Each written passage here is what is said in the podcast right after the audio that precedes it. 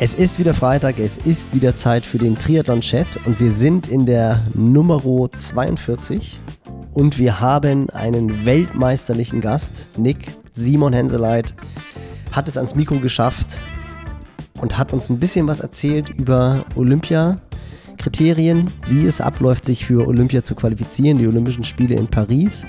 Und jetzt ist es ganz tricky. Er raced das Rennen ist schon gelaufen. Das Rennen, über das wir reden, ist schon gelaufen. Nee, ist noch nicht gelaufen. Weil Doch. diesen Podcast haue ich am Donnerstag raus. Oh, Ha, machen wir es ja. nochmal oder machen wir einfach weiter? Nee, wir machen einfach, wir machen einfach weiter. Das war nicht abgesprochen. Das wusstest du nicht. Dieser Podcast, diesen hört ihr schon am Donnerstag. Deswegen, wir nehmen den hier schon am Montag auf sogar, weil äh, Simon morgen am Dienstag äh, nach Paris anreist. Und dementsprechend könnt ihr das alles vorher noch, diese Informationen hören. Und ähm, wir haben heute so eine, so eine, wie Nils schon gesagt hat, so eine richtig schöne Kursdistanz-Schulung bekommen, wie das so läuft mit Weltcup-Punkten, Europacup, WTCS, Weltcup, äh, Olympia-Quali, alles heute drin. Ganz viel Licht in viel oder wenig Dunkelheit, je nachdem, wie viel da bei euch äh, auf diesem Fleck herrschte. Bei mir war sehr viel Dunkelheit auf diesem Fleck. Jetzt ist sehr viel Licht da durch Simon. Und wir haben natürlich viel über Simon geredet, seinen sportlichen Werdegang, seine Chancen, die er selber sieht für Olympia oder was es sonst noch für Alternativpläne gibt. Und ähm, war eine richtig, richtig geile Episode. Mega Bock gemacht. Und ich würde sagen, wir starten schnell in die Werbung und dann rein in den Podcast. Und in der Werbung natürlich Nils AG1 und äh, wir müssen uns heute mit der AG1-Werbung kurz halten, weil ich habe letzte Mal zwei Rüffel bekommen, dass sie mit vier Minuten dann doch zu lang war. Du hast dich wieder ein bisschen Oh. verquatscht. Deswegen Nils, in 30 Sekunden, unvorbereitet.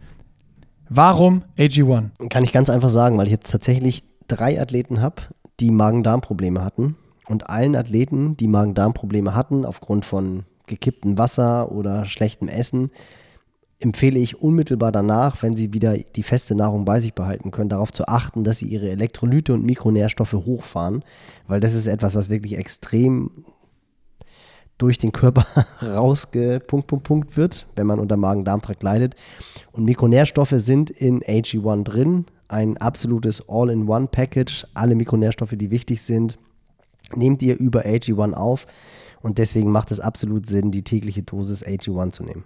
Und ihr unterstützt natürlich noch geistige Fitness, Muskelerholung, euer Immunsystem und ihr könnt das ganze Abo lösen auf äh, jetzt war ich völlig durcheinander. athleticgreens.com slash pushing limits. Also www.athleticgreens.com slash pushing limits. Da könnt ihr euch alles angucken. Wie Nils gesagt hat, checks out, 90 Tage risikofrei testen. Wenn es euch nicht gefällt, bei euch nichts bringt, bekommt ihr euer Geld wieder auf die erste Bestellung und damit jetzt hier direkt rein in den Podcast.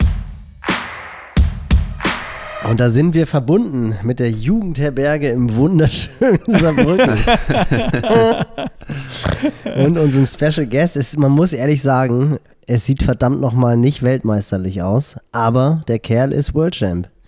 Freuen uns riesig, Simon, dass du dir die Zeit genommen hast. Team-Weltmeister vor vier Wochen in Hamburg und jetzt völlig unglamourös in Saarbrücken in der Jugendherberge. Was ist passiert? Ja, so schnell geht's. Ne? Also erstmal noch steht man in Hamburg ganz oben und dann vier Wochen später sitzt man hier mit in einem spartanischen Zimmer, drei Betten. Äh, zum Glück ist nur eins bezogen. Also ich habe immerhin ein Einzelzimmer. Ähm, aber ja, danke erstmal für die Einladung. Ähm, und ja, generell finde ich es cool, dass ja auch der Kurzdistanz ein bisschen eine Bühne bietet. Von dem her äh, stelle ich mich da gerne auch zur Verfügung. Naja, nach der Show hier äh, von mir aus gesehen, Luftlinie vier Kilometer, ist es ja Asche auf unser Haupt, dass es nicht schon vorher der Fall war.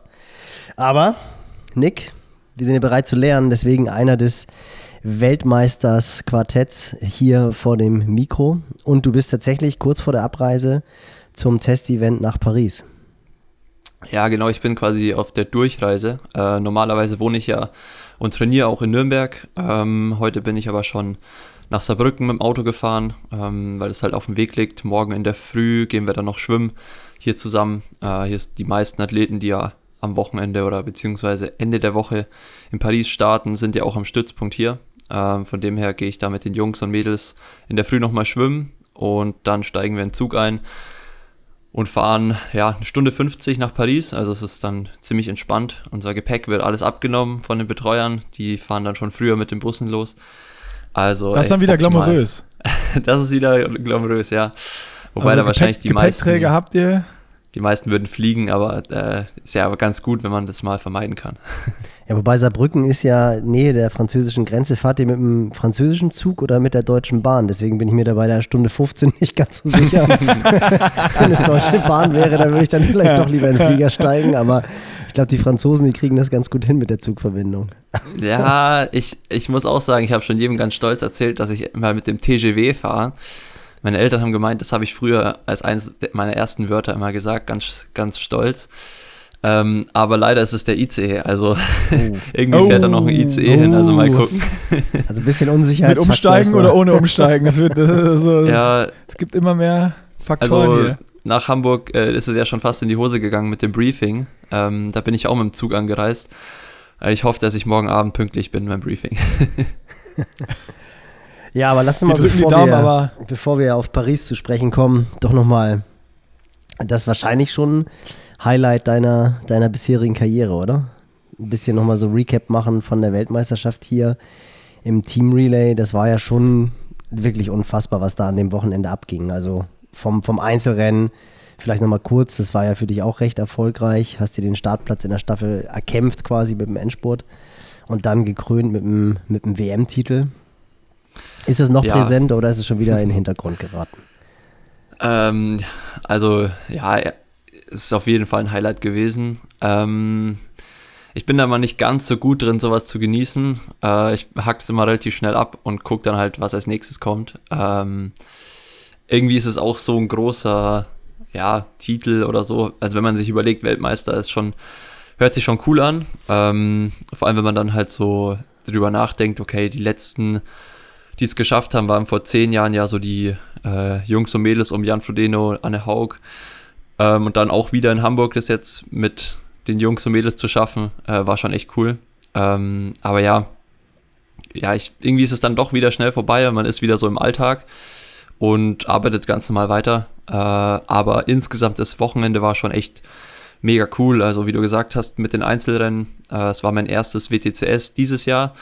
Vor zwei Jahren war ich schon mal dabei. Ähm, habe mich aber jetzt auch erst wieder über Europacups sozusagen dahin kämpfen müssen. Ähm, Sorry, wenn ich da reingehe, wie ja. geht da die Quali? Also wie müsst ihr da euch für ein äh, WTCS-Rennen qualifizieren, dass du dann da starten darfst? Es ist eigentlich, also früher war es ein bisschen komplizierter, da gab es dann noch so, ja, bestimmte Kriterien. Inzwischen ist es eigentlich relativ transparent. Du musst einfach in der Weltrangliste unter den besten äh, fünf Deutschen sein in, in Hamburg haben wir halt, dadurch, dass wir da die Host-Nation sind, haben wir da sieben Plätze. Also jede Austragungsnation von dem WTS hat immer sieben Startplätze und sonst immer fünf. Ähm, und weil die Deutschen eh so gut sind, sage ich mal, ähm, bist du, wenn du unter den Top 5 der Deutschen bist, automatisch auch weit vorne im World Ranking und kommst halt auch auf die Liste. Ähm, deswegen ist eigentlich der Kampf dahingehend nur intern zwischen den Deutschen. Also ich muss jetzt nicht irgendwie gucken, dass ich bestimmten Platz in der Weltrangliste habe, sondern ich muss einfach nur schauen, okay, wo ist der fünfte Deutsche in der Weltrangliste gerade? Das ist meistens so um die Platz 50, Platz 60 und da musst du halt dann hinkommen. Ah, okay. Ja, das ist ja wirklich straightforward. Und die Punkte holst du dir dann halt eben, wie du gerade gesagt hast, über einen Europacup. Äh, und für den kannst du dich einfach anmelden, wenn du, wenn du Kaderzugehörigkeit hast. Genau, also theoretisch kann man sich, glaube ich, auch so einfach anmelden. Ähm, es gibt eben, um das kurz aufzurollen, so verschiedene Ebenen äh, an Races. Also ganz unten würde ich nennen so Afrika Cup, Asien Cup. Ist aber eigentlich auch das gleiche wie Europa Cup, also Continental Cup sozusagen. Nur, dass die eben nicht so gut besetzt sind. In Asien oder Afrika machen natürlich nicht so viele äh, Leute Triathlon wie in Europa. Äh, Europa Cups sind meistens schon ganz gut besetzt und vor allem in den letzten Jahren hat es auch angefangen, dass man teilweise nicht auf Europacup-Listen kommt als junger Athlet, weil es eben so eine Masse an guten Athleten und Athletinnen gibt, dass das ähm, ja teilweise schon schwierig ist, da überhaupt auf die Europacups auf die Liste zu kommen. Ähm, dann geht es eben eine Stufe höher, das sind Weltcups. Ähm, da gibt es aber leider eben nicht so viele. Deswegen es kann auch mal gut sein, dass halt viele Jungs, die Weltcups oder WTS starten, auch mal bei einem Europacup an der Startlinie stehen, weil halt die Weltcups oft auch irgendwo in China sind oder in Korea oder so. Äh, meistens mit eben viel Aufwand und dann ja, schafft es World Triathlon, also der Dachverband, leider auch nicht ähm, konsequent einen guten Rennplan hinzulegen. Äh, wir haben jetzt zum Beispiel im ganzen Sommer gab es keinen einzigen Weltcup und dafür kommen jetzt im September, Oktober, äh, ich glaube, sechs Stück, ähm, je, jedes Wochenende quasi einer und das macht halt dann gar keinen Sinn eigentlich, da kann, das kann ja niemand alles äh, abdecken. Von dem her musst du eben schauen, wo du die Punkte herkriegst, damit du halt dann im WTS starten kannst, weil das halt so das Top-Level ist. Da gibt es dann auch die meisten Punkte, das meiste Preisgeld und das ist ein super strukturierter Rennplan. Das heißt, da gibt es alle drei, vier Wochen mal ein Rennen. Das heißt, du kannst jedes eigentlich super vorbereiten. Und alles andere ist eben so ein bisschen, ähm, ja, kann man mal mitnehmen, aber ja, da gibt es halt auch sowas wie bei mir im Juni, wo ich halt jedes Wochenende einen Europacup mache, um da halt die Punkte zusammenzukriegen. Ah, okay. Was ich aber auch, Verstehe. Was sich aber auch gefrüchtet hat, weil du ja, äh, sorry Nick, weil du ja dieses Jahr auch das erste Europacup-Rennen gewonnen hast. Also es scheint ja, Polen scheint ein gutes Pflaster für dich zu sein. Im, ja. Im, Mai erst auf dem Treppchen gestanden bei der Sprintdistanz, dann im Juni Sieg auf der olympischen Distanz. Also du hast dies Jahr irgendwie schon so bis Hamburg, würde ich sagen, so einen kleinen Lauf gehabt, oder? Kann man das schon so sagen? Ja, definitiv. Also ich bin letztes Jahr ähm, auch das erste Mal im Weltcup gestartet, äh, in Spanien, in Pontevedra. Da war ich Elfter direkt, das war eigentlich auch schon mega gut für mich. Und dann wollte ich eigentlich in der späten Saison auch nochmal äh, beim Bermuda WTS an den Start gehen. Ähm, dann oh. habe ich mich aber leider verletzt, ähm, bin vom, vom Rad gefallen und habe mir Schlüsselbein gebrochen und das Handgelenk an, also einmal rechts, einmal links, volle Programm. Und dann verliert man halt relativ schnell auch wieder Punkte im Olympic oder im Welt, äh, in der Weltrangliste, weil du halt in dieser, ja, in dieser Periode äh, maximal sechs Rennen einbringen kannst. Und wenn das Rennen länger als ein Jahr her ist, werden die Punkte davon gedrittelt. Also auch wieder kompliziert.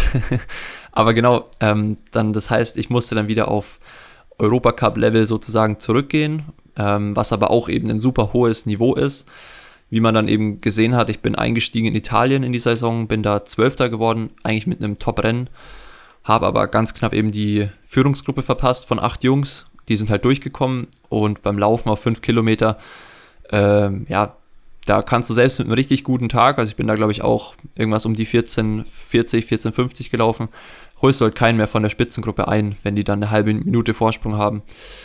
Ähm, dann hat es aber eben, wie du sagst, in Polen zum Glück geklappt. Ich bin am Podium gelandet. Ähm, dann ein paar Wochen später konnte ich das erste Rennen gewinnen.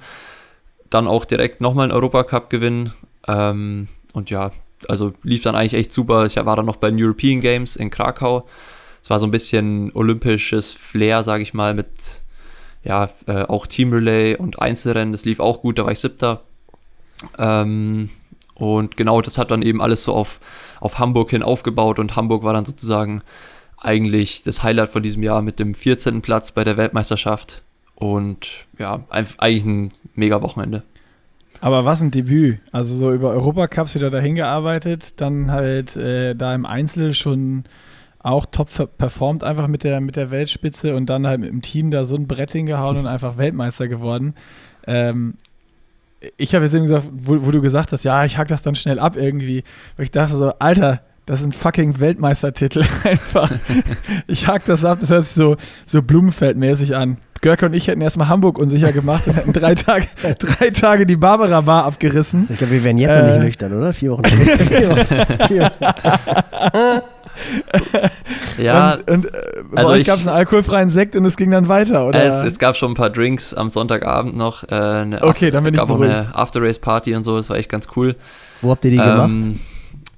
Äh, boah, jetzt muss ich kurz überlegen, wie das hieß. Das, das, war so eine offizielle für die Athleten. Ah, okay. Ähm, nee, ich habe den Namen vergessen.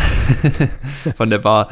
Aber es war eher so ein, so ein Misch aus ähm, Sushi-Bar und so äh, Ausschankbar. Alles klar. Genau. Nee, aber weil du sagst, ähm, ja, dass ich es schnell abgehakt habe, ich, ja, ich versuche das schon irgendwie so zu genießen, weil ich meine, für sowas macht man es natürlich auch, äh, für solche Momente. Aber ähm, bin da einfach nicht so der, der Beste drin, dass, der sich dann da irgendwie so auf dem Erfolg ausruht oder so. Äh, klar, ich versuche das dann schon ab und zu mir mal nochmal so vors Auge zu rufen oder so. Äh, oder auch zu sagen, okay, immer wenn halt, wenn man halt irgendwie welche schweren Phasen oder so hat, dass man man zweifelt eh oft genug an sich als, als Profiathlet, sage ich mal. Ähm, mhm. Da sind dann solche Momente natürlich Gold wert, mit denen du dich motivierst, wo du halt auch sagst, okay, du bist ja nicht aus Zufall oder Glück, du kannst schon was. Ähm, aber ja, ich wäre also ich würde es gerne mehr genießen können, aber da bin ich irgendwie zu ehrgeizig. vielleicht, vielleicht musst du dir vorstellen oder einfach nochmal gucken, wer da das letzte Mal Teamweltmeister war und wo zwei von denen jetzt stehen. Äh, wenn das, wenn da, wenn da, die, man sagt ja immer, Geschichte wiederholt sich. Wenn das jetzt ja. wieder so geht, dann stehen die Chancen ja 50-50. Ja, wobei man muss auch, also jetzt mal äh, Franz Leschke und Anja Knapp sind ja jetzt auch nicht die, die schlechtesten und unerfolgreichsten Athleten. Also klar, Nein, überhaupt nicht. Anne, aber zwei sind natürlich Anne und einfach. überstrahlen natürlich alles. Genau. Aber ähm, Absolut. auch die anderen beiden wollen wir mit Sicherheit an dieser Stelle nicht vergessen. Was man aber halt auch nicht vergessen darf, was wahrscheinlich auch viele nicht wissen, das klingt jetzt alles bei dir schon so extrem abgebrüht, finde ich. Und auch, ja, ich glaube, dass, ich weiß gar nicht, ob das was mit Ehrgeiz zu tun hat. Also ich würde, wir haben da, glaube ich, auch mal mit Annette drüber gesprochen. Wir hatten zwei sehr spannende Podcasts mit einer, mit einer Sportpsychologin. Und da hatten wir auch dieses Thema, dass dieses Erfolge auch bewusst wahrzunehmen und bewusst aufzusaugen, das ist ja, glaube ich, nichts, was, was irgendwie dem Ehrgeiz im Weg steht. Und äh, du hast es eben schon gesagt, das war natürlich ironisch gemeint, jetzt mit der Jugendherberge, dass es ein bisschen unglamourös aussieht. Aber da passt ja wieder dieses vom Superstar zum Vollidioten sind es oft nur Millimeter. Bei dir war es dann ja tatsächlich so, können wir auch ein bisschen diese Überleitung schon Richtung Paris bringen, ähm, dass du dich dann ja aber auch tatsächlich unmittelbar eigentlich nach Hamburg nicht verletzt, ja doch verletzt hast, also eine, ein Problem hattest am, am Wadenbeinköpfchen, glaube ich, oder Fibula-Köpfchen. Mhm. Also sprich ein, zwei Tage später war es dann wirklich so, so wie du jetzt dich dargestellt hast, kurz mal Weltmeister geworden, abgehakt, kurz gefeiert und Fokus auf Paris Testwettkampf, was dann aber 48 Stunden später gebremst wurde. Was ich vorher aber noch sagen wollte, sonst verliere ich tatsächlich mal den Faden. Du bist halt erst 23 Jahre alt. Das darf man nicht vergessen, du bist Jahrgang 2000, also das klingt schon so extrem abgebrüht. Aber eigentlich, wenn man das mal ehrlich betrachtet, hast du ja noch, ich weiß nicht, mindestens einen olympischen Zyklus vor dir, eher sogar noch zwei olympische Zyklen, wenn du dir vornimmst, bei der olympischen Distanz zu bleiben. Also du bist ja eigentlich auch noch ein total junger Athlet. Für viele, die es wahrscheinlich gar nicht wissen. Ja, ähm, das stimmt. Ich, ich glaube, ich habe auch einfach schon viel, ja, sagen wir es mal so, viel Scheiße durchgemacht. Äh, sportlich gesehen jetzt, also ansonsten ging es mir immer gut, aber ja, ähm, hat schon einige Verletzungen Verletzungspech, musste mich da irgendwie wieder zurückkämpfen. Ähm, und ja, also ich denke, sowas macht einen vielleicht auch ein bisschen realistischer. Ähm, aber gut, andererseits, ich, ich würde es auch gern äh, mehr genießen können, aber da bin ich einfach, wie gesagt, nicht so der Typ. Äh, Versuche ich mir aber auch immer vorzunehmen, einfach sowas mehr noch so ein bisschen äh, zu, ja, nicht, nicht zu feiern, das mache ich schon auch ganz gern, aber halt dann wirklich nicht so kritisch mit mir selbst zu sein. Ähm, und jetzt zum Beispiel bei dem Teamweltmeister würde ich mir halt sagen, ja, okay, ich hatte eine so richtig gute Leistung am Tag, aber die anderen drei halt auch. Also es war jetzt nicht nur meine eigene Leistung, sondern die anderen drei haben ja auch mitgeholfen zum Teamweltmeister. Und ähm, ja, ich glaube, da bin ich ein bisschen zu selbstkritisch ähm, veranlagt. Ist es für dich gefühlt so ein, das klingt fast so wie so ein, ja, jetzt nicht WM-Titel zweiter Klasse, aber weil es halt nicht ein Einzeltitel ist, das ist weil ich, ich habe halt einfach nur so dieses Bild vor Augen, wie du wirklich als, du bist ja dann als Dritter gestartet und hast ja ziemlich souverän eigentlich den, den, den Staffelstab an Laura übergeben, die es dann auf Deutsch nur vollenden musste. So ist es natürlich nicht. Also die anderen beiden haben natürlich auch eine super Vorarbeit geleistet. Also ihr habt ja wirklich ein mega Teamrennen gemacht, aber du hast ja schon auch, das war ja strategisch ein sehr wichtiger Punkt und hast das ja wirklich auch sehr, sehr souverän gemacht. Insofern, aber fühlt sich das für dich tatsächlich so ein bisschen an, dass du sagst, naja, es ist halt kein Einzeltitel, es ist halt so dieses Team-Relay und dass du es deswegen vielleicht nicht in diesem Maße genießen kannst, wie es jetzt ein Einzelding gewesen wäre? Mm, ja, es ist so ein bisschen teils, teils. Also einerseits ist es auch ein richtig äh, schöner Erfolg, weil du es halt nicht eben alleine hast. Ähm, wir sind ja sowieso immer Individualsportler und kämpfen irgendwie für uns selbst. Aber dort hast du eben die Chance, mit einem Team was zu gewinnen. Und das macht es einerseits natürlich dann schon noch eigentlich cooler. Ähm, ich meine, im Team freut man sich halt einfach mega auch ähm, mit den anderen Teammitgliedern. Äh, andererseits ist es eben so, das hatte ich äh, letztes Jahr auch schon, da waren wir ja Vize-Europameister in München bei der Staffel.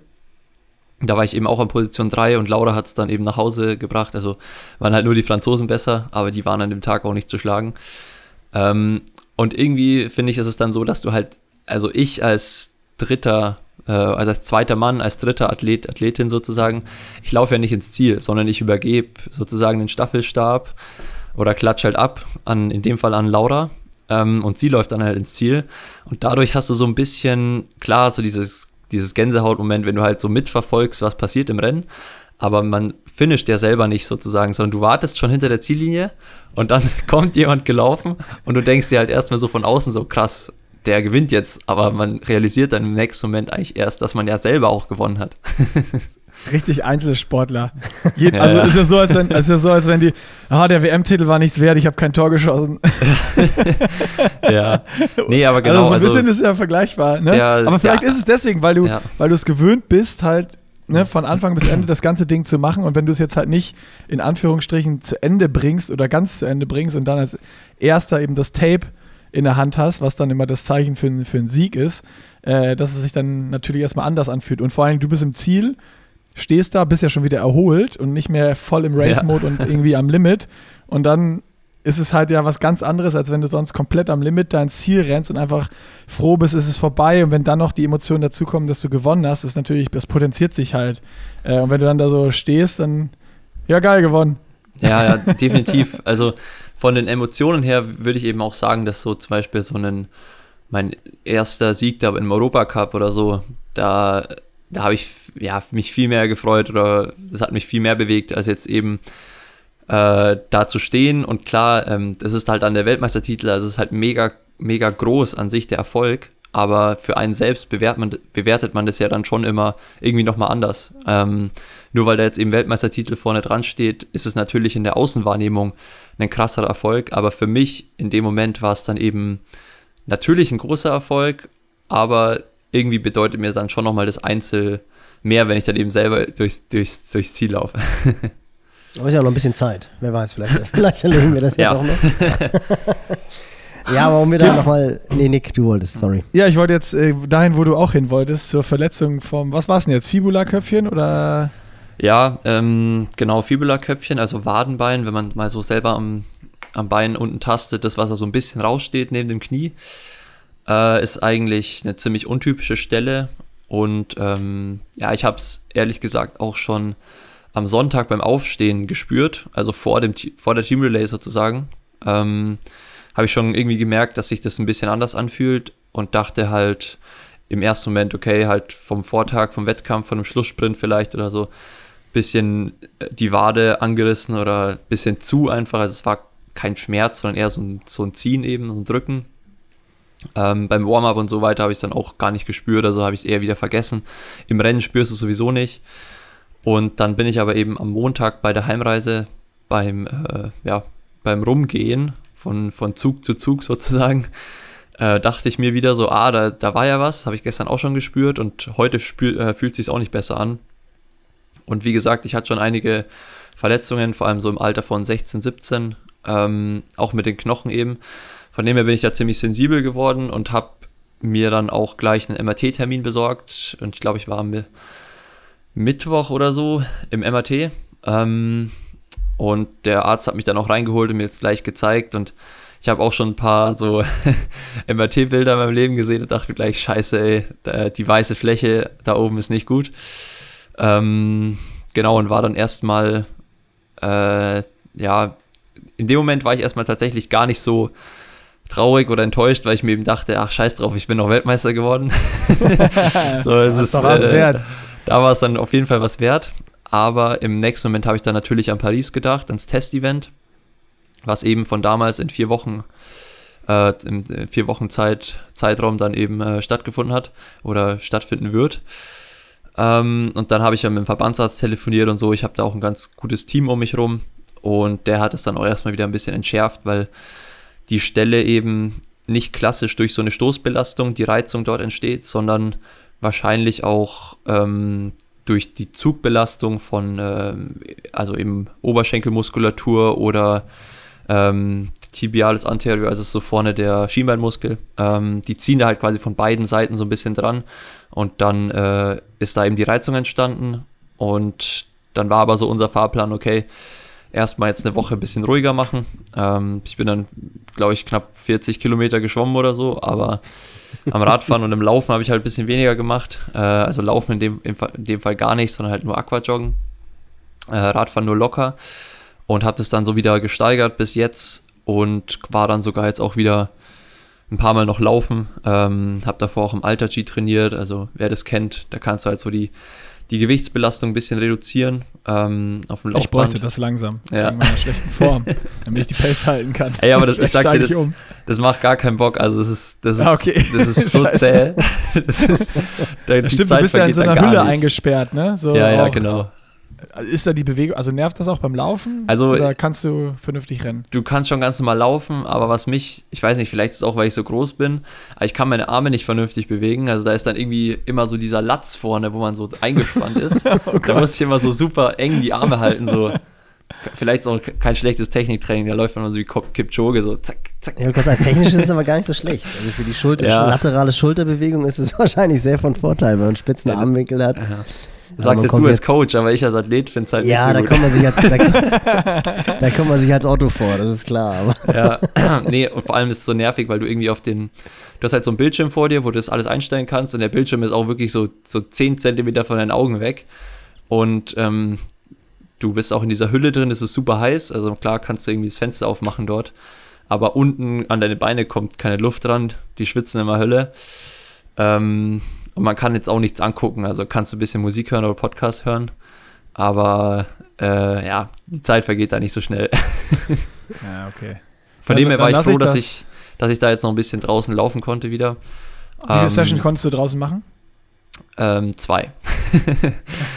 ja, also eins habe ich, eine, zwei habe ich tatsächlich noch am Laufband gemacht, ohne äh, Gewichtseinsparung sozusagen. Also einfach ein bisschen, um das, den Hitzeeffekt noch mitzunehmen, um halt den, das habe ich am Anfang auch im Rad gemacht, dass ich halt die Belastung an sich runtergenommen habe, aber keinen Ventilator angemacht habe oder Fenster halt zugelassen habe, also dass ich ein bisschen den physiologischen Reiz halt bekomme, ähm, beziehungsweise den, äh, den Trigger fürs Herz-Kreislauf-System, aber eben den Reiz auf akut auf die Stelle oder auf die Muskeln dort ein bisschen wegnehmen.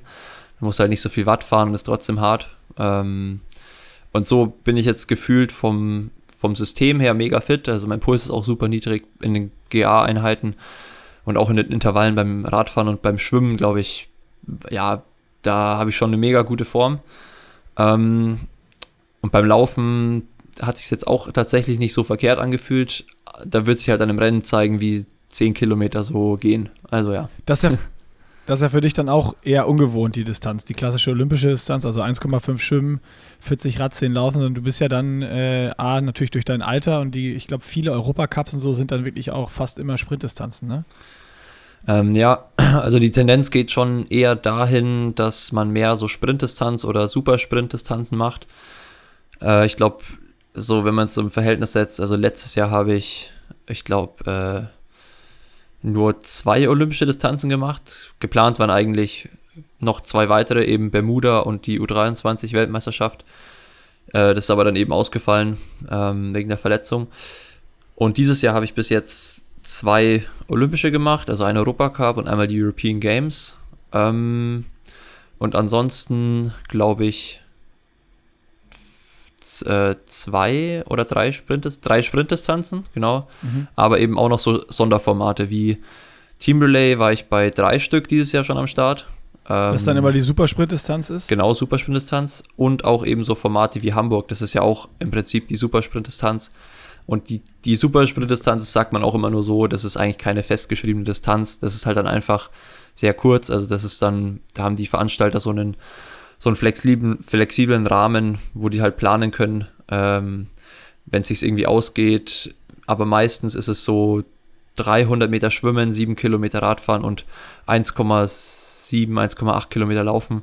Aber du kannst überall, überall plus minus ja, 10 Prozent kannst du, glaube ich, dich bewegen. Ja, okay. Und ja, jetzt? Wobei die Bilanz ja dieses Jahr bei der, bei der olympischen Distanz mit dem Sieg in Polen und dem siebten Platz bei den European Games bei dir äh, durchaus gut sind. Also eigentlich müsstest du ja, was das anbelangt, was die Länge der Strecke anbelangt, recht mit breitem Kreuz nach Paris reisen, oder? Ja, vor allem ähm, muss man halt auch immer auf die Renndynamiken gucken. Ähm, das spielt schon eine enorme Rolle bei uns. Also du kannst nicht einfach sagen, okay, die Strecke ist halt ein bisschen länger oder hier ein bisschen kürzer, dann gibst du da ein bisschen mehr Gas oder hältst dich ein bisschen mehr zurück, sondern es wird ja eigentlich trotzdem alles immer äh, verhältnismäßig, ja, schon mit ziemlich viel Tempo absolviert.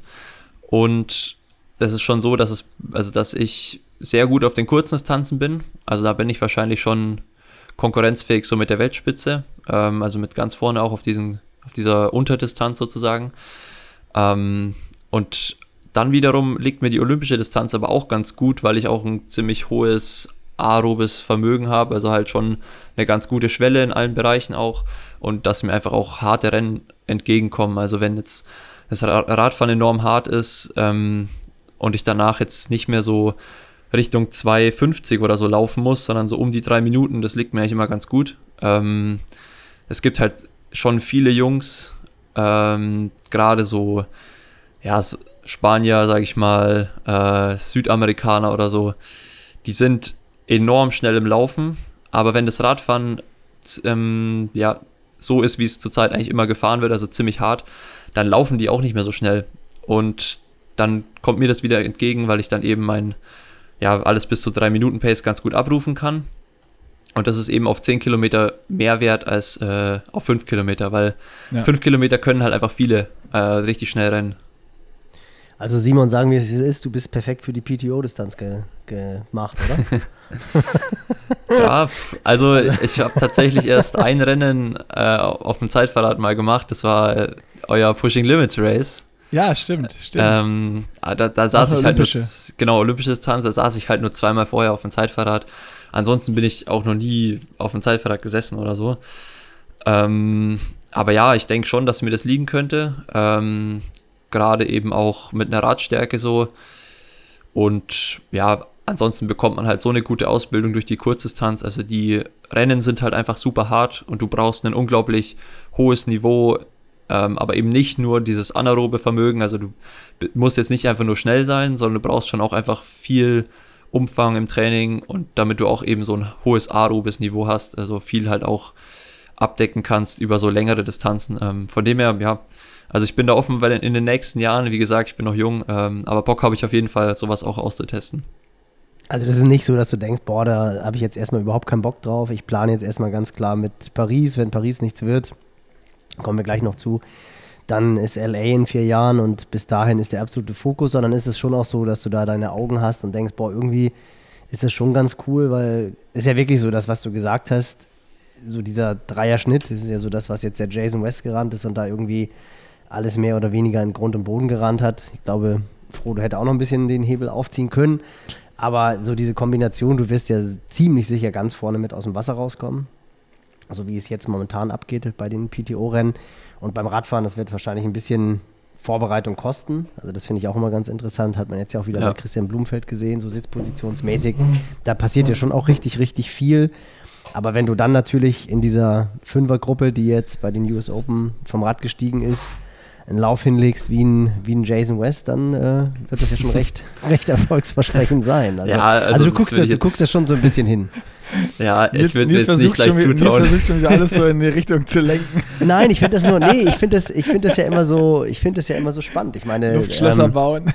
Nein, aber Jonas hat ja auch, Jonas Schomburg hat ja auch in Andorra jetzt mal 73 probiert, ist damit irgendwie im Riesenvorsprung vor Frodo vom Rad gestiegen, dann doch beim Laufen noch abgefangen worden. Ähm, also es gibt ja immer wieder, oder auch die Franzosen machen es ja auch immer zwischendurch, über die Norweger brauchen wir gar nicht mehr drüber zu reden. Und genau was du gesagt hast, das ist ja oftmals in den Köpfen der, ich sag jetzt, der breiten Masse ist es ja so, ah, die Kurzdistanzler, die trainieren ja nicht richtig viel, aber du hast es ja eben gesagt. Also wir haben es auch schon oft gesagt, stundenmäßig bewegt ihr euch genau bei diesen 30 bis 35 Stunden, wie sich die Top-Langdistanzler bewegen, nur die Inhalte sind halt ein klein bisschen anders. Also du hast es eben gesagt, du konntest nicht laufen, bist dann 40 Kilometer geschwommen. Das sind schon noch ein paar Stunden im Wasser. Und der Unterschied, der ist ja letztendlich tatsächlich, der ist ja, was, was das Volumen anbelangt, der ist ja nicht groß. Oder, oder das kannst du ja auch mal ein bisschen darlegen. Also ich meine, ja. du bist jetzt ja, ist vielleicht auch ganz interessant, du bist ja nicht in Saarbrücken, du bist ja eigentlich in Nürnberg. Ähm, der Großteil der Athleten, wobei es ist jetzt, glaube ich, so ein bisschen gesplittet. Äh, Lasse Priester ist ja in, in Freiburg, Lasse Lürs ist mittlerweile in Bonn. Also ihr habt euch irgendwie alle so ein bisschen aufgesplittet, oder? Ähm, ja, genau. Also erstmal, äh, ich würde erstmal anfangen bei dem Trainingsstützpunkt, sag ich mal. ähm, ist ganz, also so die Situation, wie wir sie jetzt gerade haben, finde ich eigentlich ideal. Ähm, es ist ja schon immer ein bisschen Wechsel drin, ist so im Verband, äh, Trainerteam, Sportdirektor und so. Das ist natürlich ja dem System geschuldet, dass es halt einfach staatlich finanziert ist und halt immer dieser Olympia-Zyklus von vier Jahren da als Grundlage dient zur Beurteilung. Ähm, aber zurzeit bin ich da mega zufrieden. Also wir haben einen super Bundestrainer, der an sich eigentlich auch keine Trainerfunktion wirklich hat, sondern eigentlich nur koordiniert. Also als Bundestrainer musst du eigentlich jemand sein, der die Athleten halt alle kennt, der aber sich auch super sportpolitisch auskennt und ähm, da weiß, wie das Ganze orgatechnisch abläuft. Ähm, du musst halt viel Büroarbeit machen. Du trainierst ja nicht wirklich einen einzelnen Athleten, weil jeder von uns Athleten hat halt seinen eigenen Coach, äh, sei es jetzt irgendwie am Stützpunkt oder ähm, sonst, wenn jemand irgendwo zum Beispiel äh, ja, so wie jemand wie der Lasse, der trainiert in Bonn, wird aber von einem Dan Laurent äh, gecoacht oder auch, äh, also Lasse Lürs, äh, Lasse Priester ist in Freiburg, wird auch von Dan Laurent trainiert. Sowas passiert halt remote und funktioniert auch super. Ähm, von dem her gibt es halt in Saarbrücken immer noch eine ziemlich große Gruppe, einfach auch mit vielen Jungs, die super stark sind, aber halt zum Beispiel eben, ich sage mal in Anführungsstrichen, nur Bundesliga und Europacup starten, weil es aber einfach von den, ja, da fehlen halt so ein, ein Prozent vielleicht an Leistungsfähigkeit und deswegen reicht es halt im Moment da nicht, zu, äh, dass sie noch höherwertige Rennen starten können. Ähm, dann gibt es eben Nürnberg, äh, wo ich eben auch trainiere und lebe seit 2014 schon. Also ich bin da schon auch ins Sportinternat gegangen, in die Schule. Und der Roland Knoll trainiert mich da. Ähm, und ich habe auch ein paar Jungs um mich rum. Ähm, und ist eigentlich echt auch eine coole Gruppe. Äh, und ja, dann gibt es eben noch Potsdam, da sind eben vor allem auch äh, Mädels, also Laura Lindemann, Nina Eim, die dort trainieren. Ähm, aber es ist eben nicht mehr so strikt, dass irgendwie der Verband vorgibt, ihr müsst alle nach Saarbrücken kommen oder so. Es wird schon der Athlet eben in den Vordergrund gestellt, dass man so sagt, okay, äh, da wo ich, ihr euch am wohlsten fühlt, dort werdet ihr unterstützt und trainiert. Wenn es ein Stützpunkt ist, perfekt, da hat man eine gute Struktur ähm, hast halt die Möglichkeiten mit Physio, 50 Meter Schwimmbad, Trainer und alles. Ähm, aber wenn jetzt jemand sagt, er will in eine internationale Trainingsgruppe, wäre es auch kein Problem. Also da sind wir relativ frei. Bundestrainer ist da muss ich jetzt auch tatsächlich mal nachfragen, Thomas Möller gerade oder ist es noch Luis de la Heya? Nee, Thomas Möller hat es jetzt übernommen. Genau, Thomas Möller. Ähm, der Louis ist aus der Stelle, also Louis de la Haye ist auch ein echt guter Coach. Der coacht ja noch Annemiek van Vleuten, also aktuelle, ja jetzt nicht mehr aktuelle Radweltmeisterin auf der Straße. ähm, und auch so, so Jungs wie Tom Dumoulin oder Robert Gesink hat er gecoacht, also im, im Radsport, ja, fahren. Ähm, macht auch Richard Murray und Rachel Klammer, ähm, also Niederländer. Äh, und der war letztes Jahr eben Bundestrainer, hat aber dann eben gesagt, genau das, was ich eben gemeint habe, du coachst nicht wirklich einen Athleten, sondern ähm, machst halt auch viel Büroarbeit. Und es hat ihm viel Energie, sage ich mal, gezogen. Und dadurch ähm, hat er gesagt, er wird es in der Form gerne nicht mehr machen, aber dem Verband schon noch erhalten bleiben. Und jetzt ist er so eine Art äh, Honorarcoach, also jetzt unterstützt er uns noch eben in beratender Funktion und ähm, stimmt wirklich mit Athleten auch das Training ab, wenn mal was nicht läuft. Also er ist ein super Typ, ich habe mal mit ihm länger gequatscht. Ähm, und der, der macht auch noch wirklich, also jetzt nicht eins zu eins Coaching und Trainingspläne schreiben, sondern wirklich so äh, Coaching im herkömmlichen Sinn, wie in der Businesswelt oder so. Also wenn du halt irgendein Problem hast, gehst du zu ihm, fragst, ähm, wie kann ich es besser machen und er hilft dir. Äh, zum Beispiel von so Radfahrern hat er mir immer erzählt, äh, ich, ja, also mit seinem niederländischen Dialekt, den, muss ich, den kann ich jetzt nicht so gut nachmachen. Doch, aber, mach mal nach. äh, aber sagte halt so, ja, weißt du, Simon, kommt, kommt, da kommt ein Sportler zu mir, der sagt, aha, Intervalle waren heute richtig schlecht. Dann sage ich, okay, ähm, was hast du gestern gemacht? Ja, bin, bin lang gefahren. Und was hast du gegessen?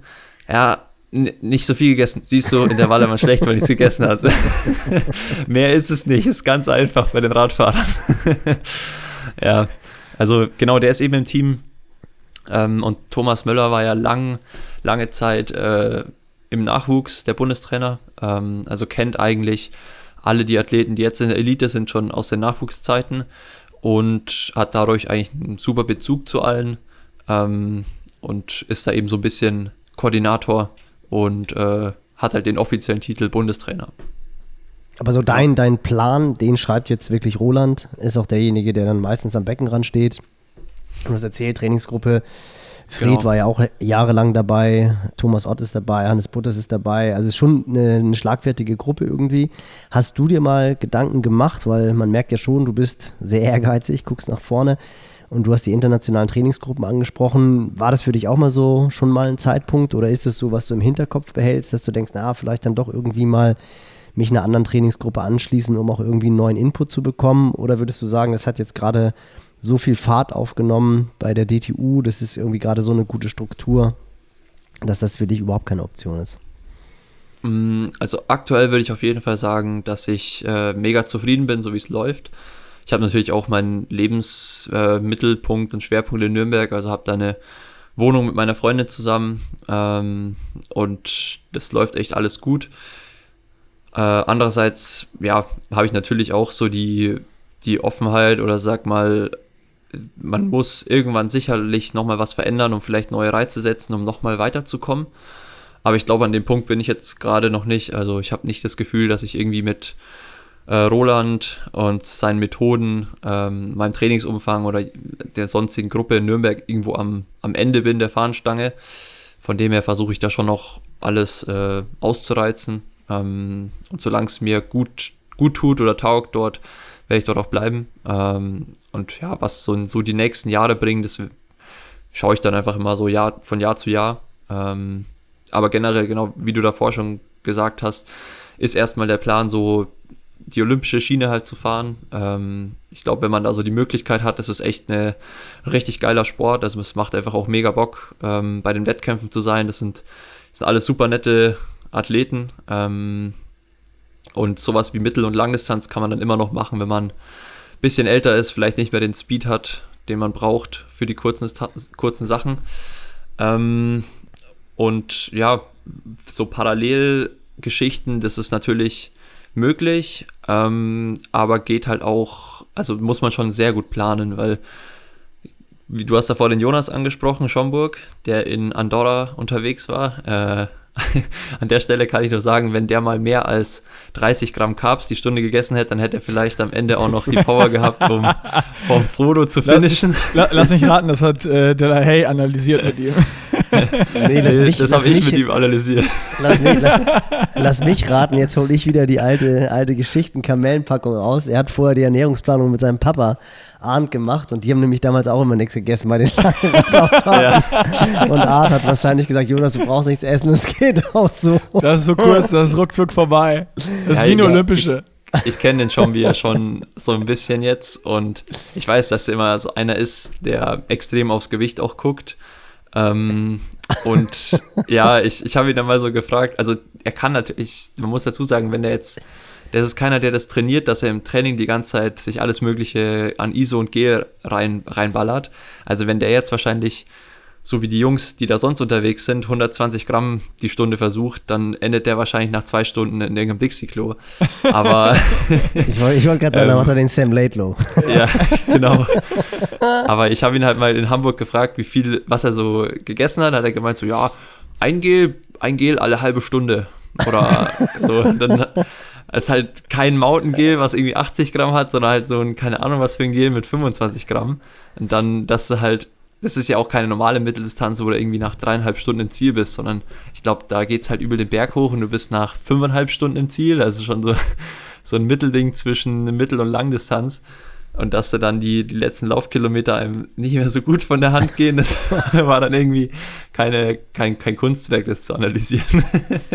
Aber wie ist, wie ist da so die Stimmung bei euch? Ich meine, das ist ja schon, du hast es jetzt gesagt, ähm, da sind ja echt viele Jungs, die ein brutales Potenzial haben. Tim haben wir jetzt noch gar nicht genannt, Tim Hellwig, deutscher Meister, auch nee, beziehungsweise nicht, er hat ja die Zeitstrafe bekommen oder wollen wir jetzt nicht Lasse Priesters Leistung ähm, verschmälern. Also ja. das Er war ich, schon mal deutscher Meister, sagen wir Er so. war schon mal deutscher Meister, genau, ist mit dir Teamweltmeister geworden. Aber ihr habt ja schon wirklich eine extrem starke Truppe gerade. Also die beiden Lasses, Tim Hellwig, du jetzt, da sind ja wirklich viele, die, die ein brutales Kaliber haben. Ist das Jonas halt auch nicht, nicht zu unterschätzen, definitiv natürlich. Ähm, siehst du dich da so als eingeschworene Truppe, obwohl ihr jetzt auch alle distanzmäßig so ein bisschen weiter unterwegs seid? Oder ist es eher so ein, ja, so ein Konkurrenzdenken, dass man dann schon, wenn man in Hamburg ist, sich irgendwie freut, sich zu sehen, ähm, aber dann halt doch denkt, ja, das ist vielleicht derjenige, der mir jetzt an den Platz für Paris streitig machen könnte oder. Oh, gute Überleitung, gute Überleitung jetzt. ja, habe ich lange, habe ich mir vor, recht, vor also, einer Stunde zurechtgelegt. Es ist so, ich sag mal so, das ist so äh, teils, teils. Ähm, also es ist definitiv ein bisschen Konkurrenzkampf da. Ähm, aber generell würde ich schon sagen, dass man dem anderen das dann auch immer gönnt ähm, und dass wir uns eigentlich alle gut verstehen. Ähm, wir sind natürlich, also ich bin der Jüngste da bei den, bei den Jungs ähm, und die anderen kennen sich schon echt auch ziemlich lange. Ich meine, man ist schon im Nachwuchs gegeneinander gestartet. Äh, der, der so am längsten dabei ist, bei uns ist jetzt halt der Jonas Schomburg. Danach kommt so Lasse Lürs, Lasse Priester, Walle Werns ähm, oder auch Johannes Vogel. Und so, so Jungs wie äh, Tim Hellweg, er ist noch ein Jahr älter als ich, oder ich, wir sind halt eher so die Jüngeren, aber können auch schon so ein bisschen mitspielen. Und durch die Trainingslager, die man auch zusammen macht, also wir haben, das ist eben auch einer der Punkte, das war früher auch nicht so, dass man so zentrale Trainingslager hatte. Ähm, das haben wir jetzt wieder angefangen seit zwei Jahren, glaube ich. Ähm, also ja, das gab es eine Zeit lang auf jeden Fall nicht. Äh, das finde ich auch eine mega coole Sache. Das ist auch nicht mehr so, dass da jeder den gleichen Plan trainiert, sondern es gibt halt, ja, die Trainer setzen sich vor dem Trainingslager zusammen, erstellen so einen groben Rahmentrainingsplan und jeder hat halt dann noch seine speziellen Inhalte. Also wenn da jetzt irgendwie Intervalle am Rad anstehen, dann ähm, setzt ja schon jeder Trainer so auf seine eigenen äh, Dinge und Lehren. Und Roland und Dan, Laurent sind ja sowieso viel im Austausch. Das heißt, ich trainiere dann auch viel mit den Jungs mit im Trainingslager. Ähm, und generell kann man dann halt schon immer so, ja, es ist so, so, ein lockerer Verbund, man versteht sich gut, trainiert zusammen, bettelt sich auch ab und zu mal bei den Sessions, aber trotzdem hat jeder noch so seine eigene Individualität ähm, und will natürlich auch selber Richtung Wettkämpfe dann ja gut sein ähm, und besser als die anderen. Aber ich habe schon das Gefühl, dass es halt immer weil es schon ein sehr fairer Wettkampf ist. Also einfach die, die besser sind, die werden dann gewinnen. Es gibt nicht sowas wie, der ist Windschatten gefahren oder was weiß ich. Es ist einfach wirklich ja eins gegen eins. ja, genau. es ist einfach alles, alles erlaubt so ungefähr. Und ähm, eins gegen eins äh, hartes Racing sozusagen.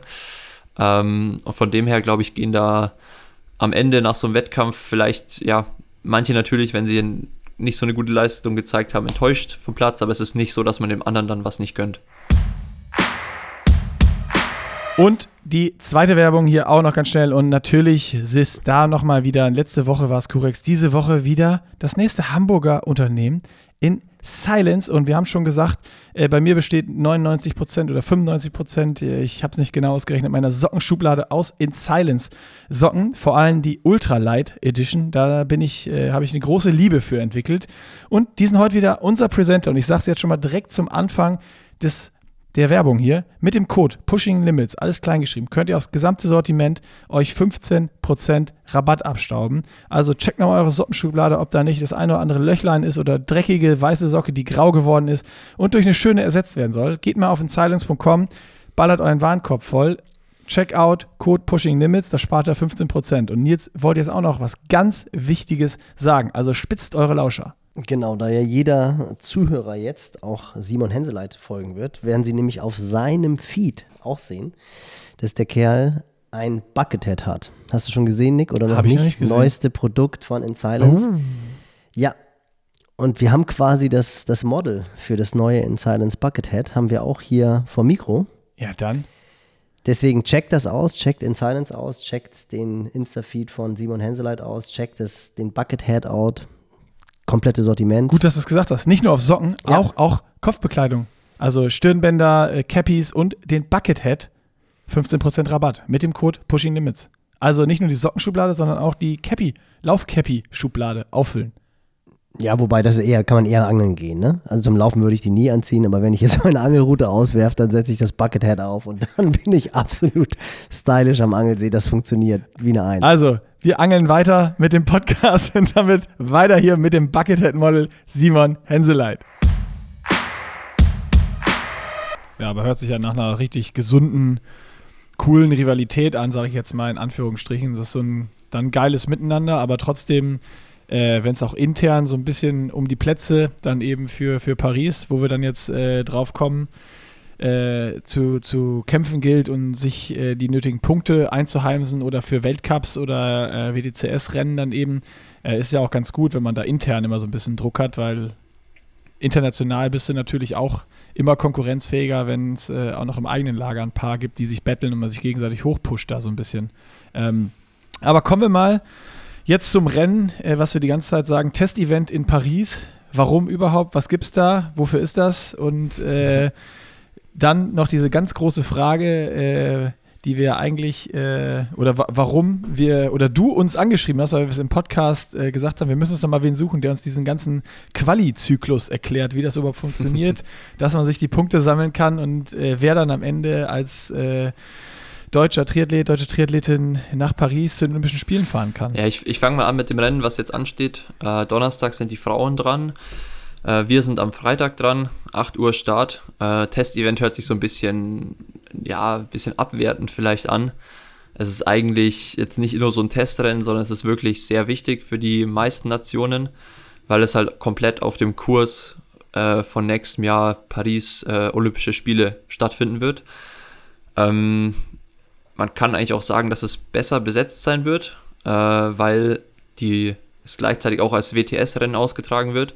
Bei Olympia ist ja immer so, dass natürlich die besten Jungs und Mädels am Start sind, aber natürlich die Plätze sind begrenzt. Also jede Nation kann maximal eben drei Leute äh, nominieren. Ähm, das kann ich auch gleich noch erklären, wie die Plätze, diese Quotenplätze überhaupt zustande kommen.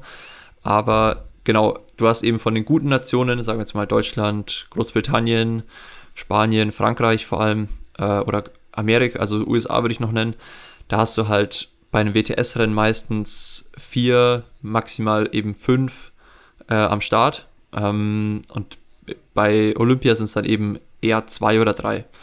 Das heißt, Donnerstag und Freitag wird auf jeden Fall ziemlich gut besetzt sein und ziemlich zur Sache gehen, ähm, weil sich halt auch jeder dort nicht nur die Strecken einfach nur für nächstes Jahr anschauen will, sondern die Nationen haben dort auch, also eigentlich fast jede Nation hat dort eben auch interne Quali-Kriterien ausgeschrieben, dass wenn du eine bestimmte Platzierung erreichst, dass du dann intern vom Verband schon nominiert wirst für nächstes Jahr.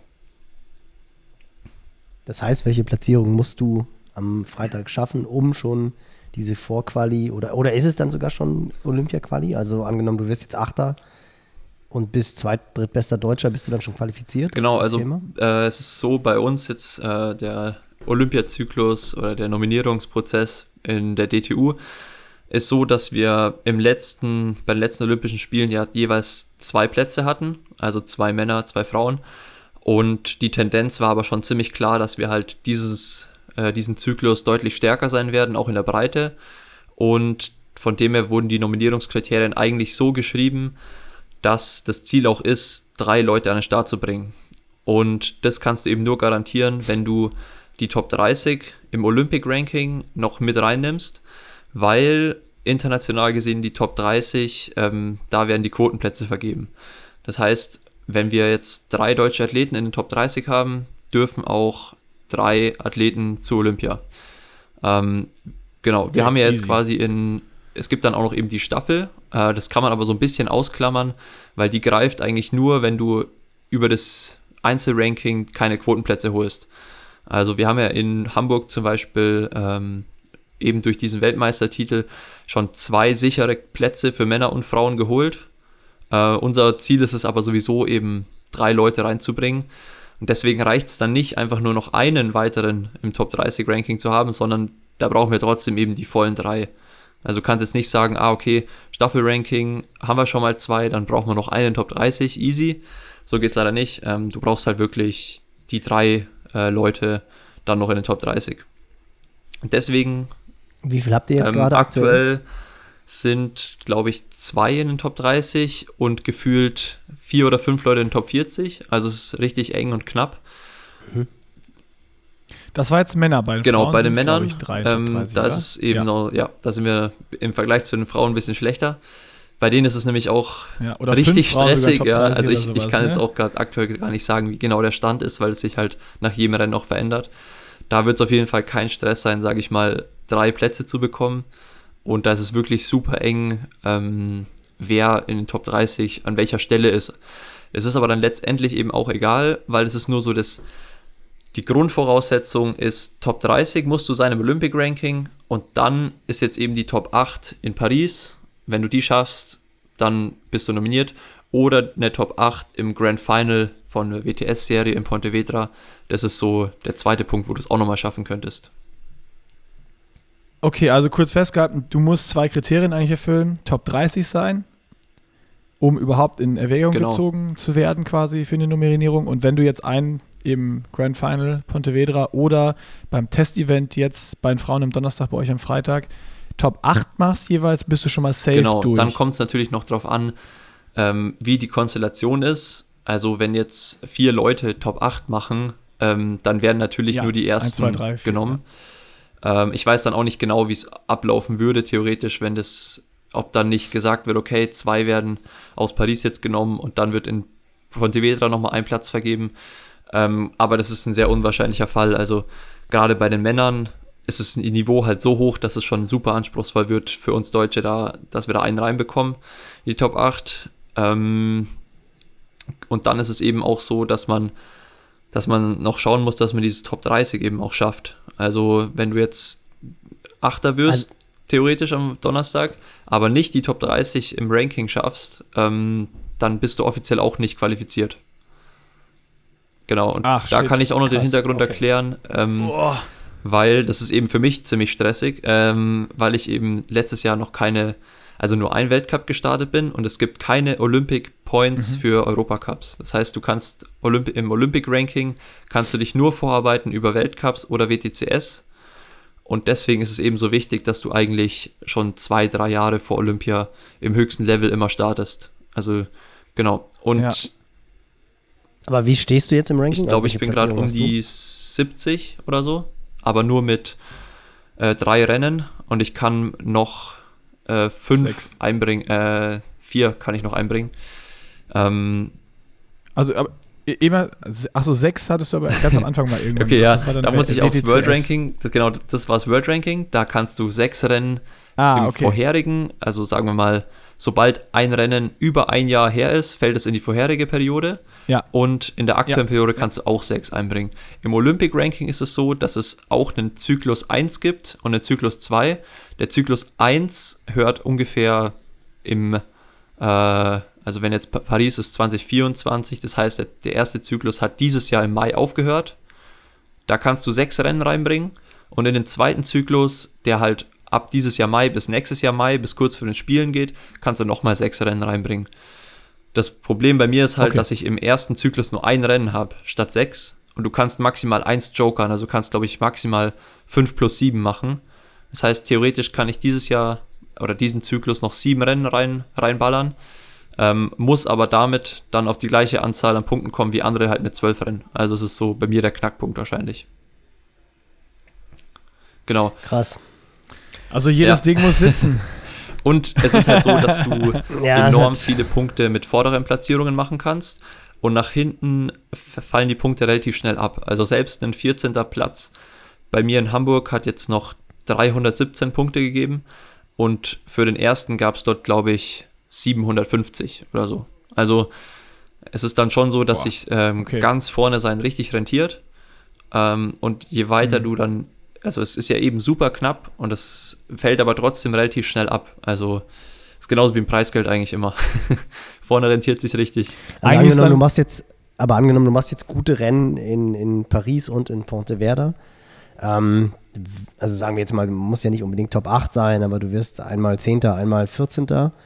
Würde diesen Platzierungen denn reichen, um dich im Ranking Richtung Top 30 zu katapultieren? Ähm, bei den Rennen gibt es so viele Punkte, dass es tatsächlich ähm, mit anderen noch guten Rennen reichen würde. Also deswegen ist eben auch okay. Paris jetzt so wichtig. Es gibt 1200 Punkte. Äh, zum Vergleich, ein Europacup-Sieg wie in Polen hat mir 300 Punkte gegeben. Ein normales Sprintrennen Europacup gibt 225. Also enorm viele Punkte jetzt. Ja. Ähm, beim Grand Final das gleiche, ich glaube 1200 auch. Ähm, das, dann ist es aber eben so, dass ich Richtung diese Top 30 einen Schritt mache, aber trotzdem noch andere gute Rennen äh, brauche. Und wenn mhm. jetzt theoretisch okay. kein deutscher Athlet Top 8 schafft, dann zählt auch nur das Ranking von vorne nach hinten durch. Also dann wird der beste Athlet aus dem Ranking genommen, mhm. äh, von 1 bis 3 oder von 1 bis 2, je nachdem, wie viele wir halt da drin haben. Vorausgesetzt, wenn es genau. Top 30, okay. Ja. Dann ist es doch weniger kompliziert, als ich dachte beim Überfliegen und beim Lesen, weil das echt viel Text ist und viele Wenns ja. und Abers und äh, aber am Ende muss man natürlich das alles nur beschreiben und diese Problematik ist, oder was verwirrend ist, ist dieser Unterschied zwischen olympischen Zyklen und den, den Weltcuprennen, genau, ja. was man wie einbringen kann und dann natürlich noch irgendwie der Unterschied in, in Punkten, vor allen Dingen mit dann äh, ähm, dem Test-Event jetzt und dem Grand Final. Ähm, ja, wenn man es jetzt so auf, wie du eben lapidar äh, Louis, Louis de la Haye zitiert hast, äh, ja, wie viel hast du gestern gegessen, dann kann man ja sagen, ja, Simon, musst du einfach ja, mit das Rennen ja. gewinnen, dann ist, ist alles einfach. gut. Nee, man, man, sieht es ja zum Beispiel. Ja. Aber, aber das ist ja Wahnsinn, wenn du Top 3 machst oder Top 5, dann bist du ja, kannst ja sagen, nicht, nicht, nicht durch safe, aber dann bist du ja schon einfach, machst du so einen Riesenschritt. Ähm, und wenn du da einmal so ein Ding, sagen wir es mal, abschießt oder wirklich geil performst, kannst ja genau, schon fast das reichen. ist eben auch ähm, also zum Beispiel bei Lena Meißen hat man es letztes Jahr gesehen, die hat im Grand Final äh, ein Podium rausgehauen und war davor schon immer eine, also eine mega gute Athletin, aber halt noch nie am Podium. Und dann halt eben am Grand Final den dritten Platz zu machen, die war auf einmal vom Platz 30 oder 40 auf Platz 10 im Olympic Ranking. Also das gibt eben enorm viele Punkte ja. und die Jungs und Mädels ganz vorne, die haben natürlich auch nochmal super viel mehr Punkte. Das heißt, je weiter du vorkommst, desto schwieriger wird es dann halt noch, diesen Step zu machen. Aber deswegen ist es eben auch so, dass nur so die besten Kurzdistanzler, sage ich mal, sich überhaupt auf die Mitteldistanz trauen, weil die können sich halt erlauben, mal einen Rennen wegzulassen, weil die dann im nächsten Zyklus, wenn die wieder sagen, okay, äh, oder äh, Zyklus war jetzt das falsche Wort, in der nächsten Trainings, im nächsten Trainingsrhythmus sagen, okay, ich mache nach dem, ähm, nach der Mitteldistanz wieder vier Wochen, kann ich mich erholen, wieder Kurzdistanztraining ein bisschen mehr vermehrt einbauen, dann läuft das nächste Rennen wieder. Die können sich halt leisten, wenn sie mal nur fünf Rennen in einer Periode drin haben, statt sechs. Ja, und ihr müsstet quasi ihr könntet, die einzige Option wäre dann quasi das Jahr zu nehmen oder irgendwie das erste halbe Jahr direkt nach Olympischen Spielen oder sowas. Oder wenn du es halt nicht schaffst, dich genau. zu qualifizieren. Also bei mir ist auch tatsächlich so ein bisschen der Plan, was ich mir vorstellen könnte, wenn es halt jetzt in den nächsten Rennen nicht klappt, wo ich merke, okay, ähm, das ist halt ein bisschen utopisch, so viele Punkte noch zu sammeln für das Ranking. Das halt alles entspannt zu sehen und zu sagen, okay, ich bin super jung. Das mit Olympia war jetzt eh nur so eine spontane Chance. Ich habe eigentlich nie damit gerechnet, halt dieses Jahr nochmal so einen Schritt zu machen. Äh, letztes Jahr und das vorletztes Jahr war ich zwar schon immer unter den besten, ja, wahrscheinlich acht Deutschen so mit dabei, aber dieses Jahr habe ich ja schon nochmal einen Schritt nach vorne gemacht und äh, jetzt rückt es halt auf einmal so ein bisschen in greifbare Nähe. Also ich sage auch nur ein bisschen, weil es halt immer noch viel muss zusammenlaufen, dass es passt. Aber wenn es jetzt eben nicht der Fall ist für Paris, dann kann, könnte ich auch sagen, okay, dann mache ich jetzt da keinen Stress mit dem Ranking und äh, starte vielleicht nächstes Jahr im Frühjahr mal eine Mitteldistanz, mache danach immer noch eine ordentliche Kurzdistanzsaison und so und tue dann so ein bisschen Abwechslung reinbringen und schaue halt dann, dass ich für den nächsten olympischen Zyklus dann voll, voll vorne mit dabei bin. LA ist ja. eh cool. ah, ich glaube, glaub, es hat beides. Also beides jetzt schon Städte, glaube ich, die ja. wollte ich gerade sagen. Und ich glaube, ich glaube selbst Tokio, äh, was jetzt ja wirklich die bittersten Olympischen Spiele waren, ja. die man als Athlet hätte erleben können. Ich glaube trotzdem war jeder, der dabei war, mega froh, dass ah, es geschafft hat. Das ist Olympia. Das Absolut. Ist immer das Größte überhaupt. Und man sieht es ja auch, wie hart es ist, sich zu qualifizieren. Ne? Also wenn man sich das mal überlegt, jetzt, wie, viel ja Rennen, wie viel Rennen man einbringen muss, wie die Kriterien sind. Das ist, also A ist das schon mal, finde ich, super hart und äh, ist natürlich dann in Deutschland, äh, gerade bei den Frauen, noch ja. krasser. Äh, eine geile Luxussituation auch, dass da irgendwie, ähm, wie es bei den Mädels gerade aussieht, die sich halt untereinander voll hart battlen, welche drei denn da hinfahren dürfen, wenn es irgendwie fünf bis sechs oder sieben gibt, die theoretisch eine mhm. Chance haben. Äh, und bei euch dann irgendwie auch. Ich meine, du hast jetzt Leistung gebracht, wo man auf jeden Fall sagen kann, wenn du die jetzt noch ein paar Mal abrufen kannst, gehörst du da eigentlich hin oder von der Leistung her kannst du da, kannst du da mitspielen. Ähm, aber die fehlen halt einfach ja. Ranking-Punkte, weil du halt vorher die, die nicht sammeln konntest irgendwo. Und da sieht man mal, wie hart das ist, da dann auch hinzukommen und sich diesen, diesen Traum einfach irgendwie zu erfüllen und da racen zu dürfen. Das ist ja dann wieder so dieses Perverse bei den Amerikanern, die ja die US Trials haben, wo das ja wirklich letztendlich völlig egal ist, wer die Punkte gesammelt hat und wer die Vorarbeit geleistet hat, sondern da wird dann tatsächlich gesagt, so Tag X ist jetzt halt einfach Olympic Trails und die besten drei sind dann dabei. Ähm, ist natürlich für die, die vorher die Arbeit geleistet haben, super, ja. super hart. Wenn du jetzt aber so eine Situation hast wie du, dass du einen jungen Athleten hast, der sich halt auf einmal extrem positiv entwickelt. Ich meine, im schlimmsten Fall kann es ja sein, dass du wirklich im nächsten Jahr nochmal so einen Sprung machst und auf einmal ein Medaillenkandidat wärst und dann bei so einem Rennen alle Deutschen wegfiedelst, aber halt nicht in den Top 30 bist und dann halt nicht nominiert wirst. Also ich glaube, das hat immer ja. alles so diese Pro und Cons. Also es ist auch tatsächlich, ähm, da kann ich den Verband auch ein bisschen in Schutz nehmen, ähm, weil gerade wir jungen Athleten haben uns natürlich auch erstmal aufgeregt, als die Kriterien rauskamen, weil wir dachten, ah shit, okay, es wird enorm schwierig, jetzt 2024 irgendwie noch ins Auge zu fassen. Aber dann muss man auch verstehen, dass ähm, die halt eben gesagt haben, sie wollen drei Athleten dabei haben und dann musst du halt eben auch diese Top 30 mit reinschreiben. Und gleichzeitig gab es ja auch ähm, so einen, so einen Trial-Shootout, sage ich mal, für die letzten Olympischen Spiele. Äh, da war ja in Chiembaum dieser Mixed Relay Wettkampf, ah, ja, wo jeder einen Time Trial gemacht mhm. hat über die Superspieldistanz und der beste Athlet bei den Frauen und Männern an dem Tag ähm, wurde dann noch nominiert, ähm, weil halt eben im, im Vornherein nur Jonas und Laura ähm, die Quali geschafft haben über das Testevent in Tokio damals. Und da ist eben das Problem, dass du natürlich Athleten irgendwie ja, bevorzugst, die halt an einem Tag richtig fit sein können oder in dem Fall halt auch Spezialisten für die Supersprintdistanz sind. Aber ähm, es ist natürlich auch so, dass wenn die im Ranking dann nicht so weit vorne sind, dann liegt es ja meistens daran, dass sie wahrscheinlich öfter mal inkonstant sind oder halt verletzt sind.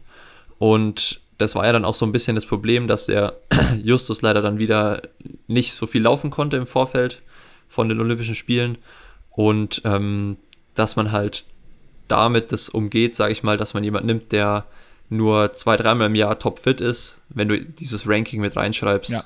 Genau. Ja, ja. Ist aber natürlich eben bitter für die jungen Athleten. Also, dass du eine konstante ja. Leistung hast genau. irgendwie, ne? Ja.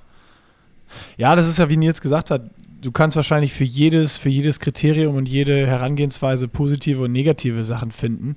So am Ende, wie Nils gesagt hat, wenn da irgendein Junger kommt, der auf einmal alles wegballert, für die Medaillen betrachtet wäre es natürlich am cleversten, den starten zu lassen.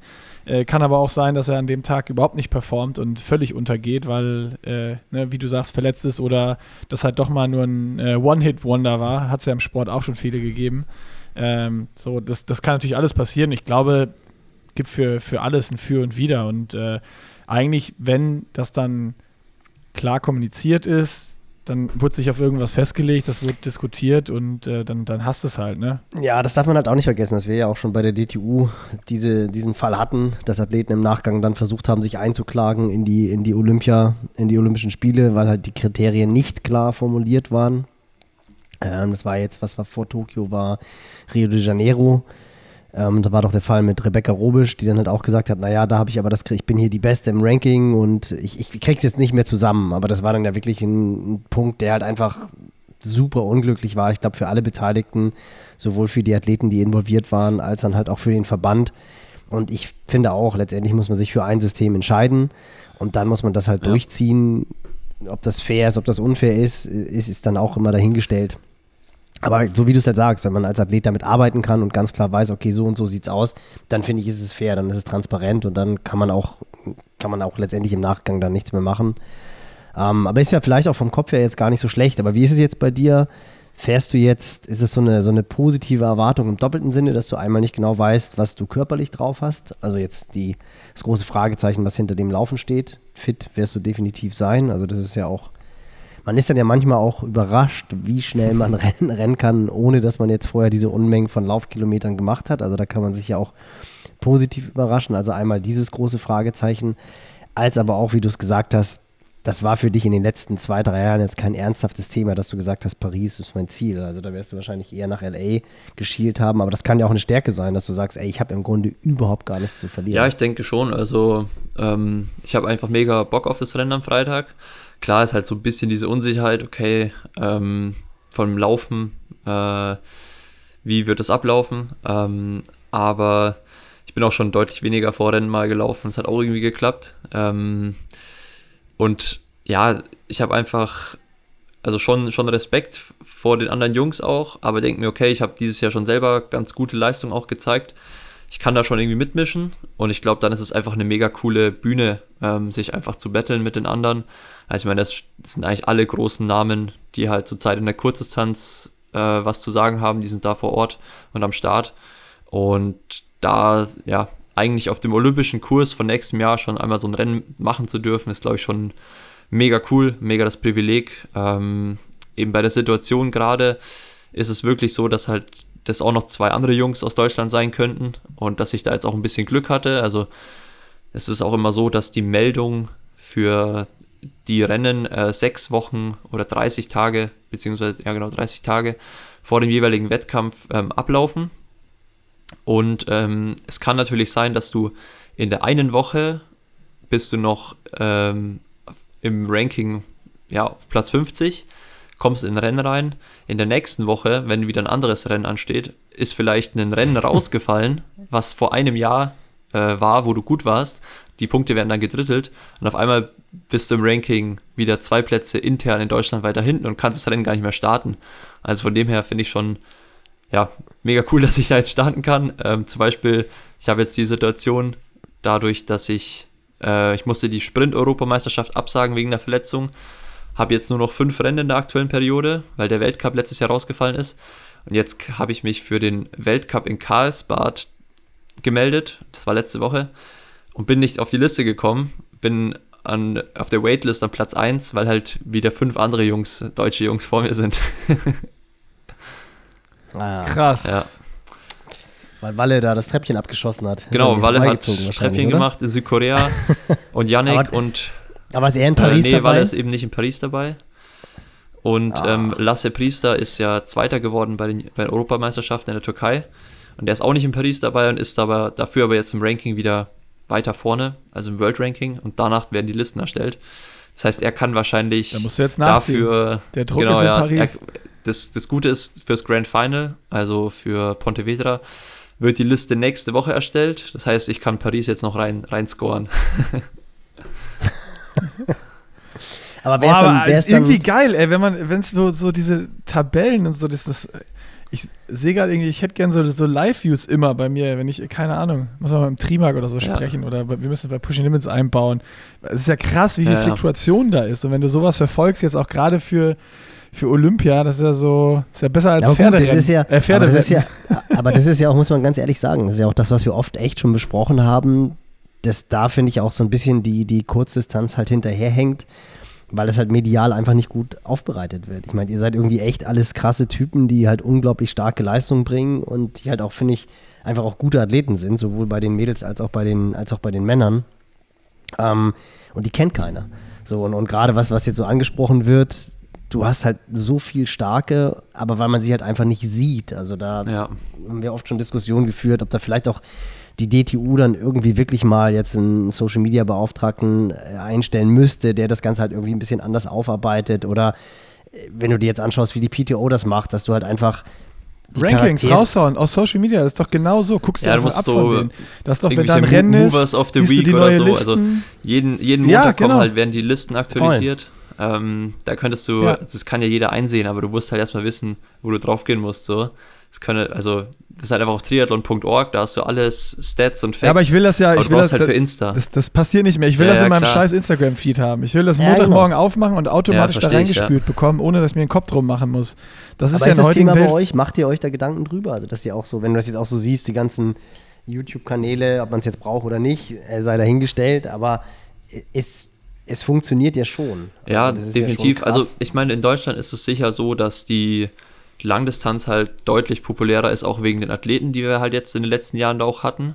Ähm, dass da halt so ein bisschen als so ein Frodo von der Kurzdistanz weggegangen ist auf die Langdistanz, ist halt da mit Sebi Kienle, Patrick Lange und so, ist halt da einfach auch so mega die Aufmerksamkeit drauf gefallen. Ähm, und die Kurzdistanz jetzt selber an sich, also auch ja gerade, haben halt auch viele einfach keinen Bock, irgendwie Social Media technisch was zu machen. Also ähm, ich versuche in meinem Rahmen der Möglichkeit oder der, der Lust, die ich habe, da ein bisschen Insights zu geben und das halt irgendwie zu machen. Ähm, und versuchte halt auch so ein bisschen, ja, vielleicht mehr zu zeigen als andere. Aber klar, so Mitteldistanzler oder Langdistanzler, die sind halt einfach so, das ist halt so ihr Business und die müssen es auf jeden Fall machen. Ähm, Im Kurzdistanzbereich ist es halt so ein Bonus. Wenn du den nicht machst und, und gut bist, also nur durch Leistung, kannst du dich halt trotzdem nur durch Leistung finanzieren, weil die Preisgelder gut sind. Der Verband äh, zahlt eigentlich mehr oder weniger dein Leben. Du kriegst noch, wenn du bei der Bundeswehr bist, die Grundversorgung. Ähm, und bei der Langdistanz und Mitteldistanz ist ja so, wenn du medial das nicht pusht, dann wirst du immer deutlich weniger verdienen ähm, als irgendwelche Jungs, ja. die halt auch gut sind oder Mädels, aber das halt nicht so medial aufbereiten oder ausschlachten. Also da hast du ja, bist du ja im Prinzip so Herr deiner eigenen, deine, deines eigenen Schicksals. Wenn du es halt nicht machst, dann lässt halt was liegen. Und in der Kurzdistanz, denke ich, ist es so, dass du halt einfach alles, was du machst, ist so ein Bonus. Ähm, und ja, viele haben da einfach gar keinen Bock drauf. Und manche machen es ja auch ganz gut. Also vor allem aus anderen Nationen. Äh, bei uns Deutschen gibt es da sicher noch Nachholbedarf.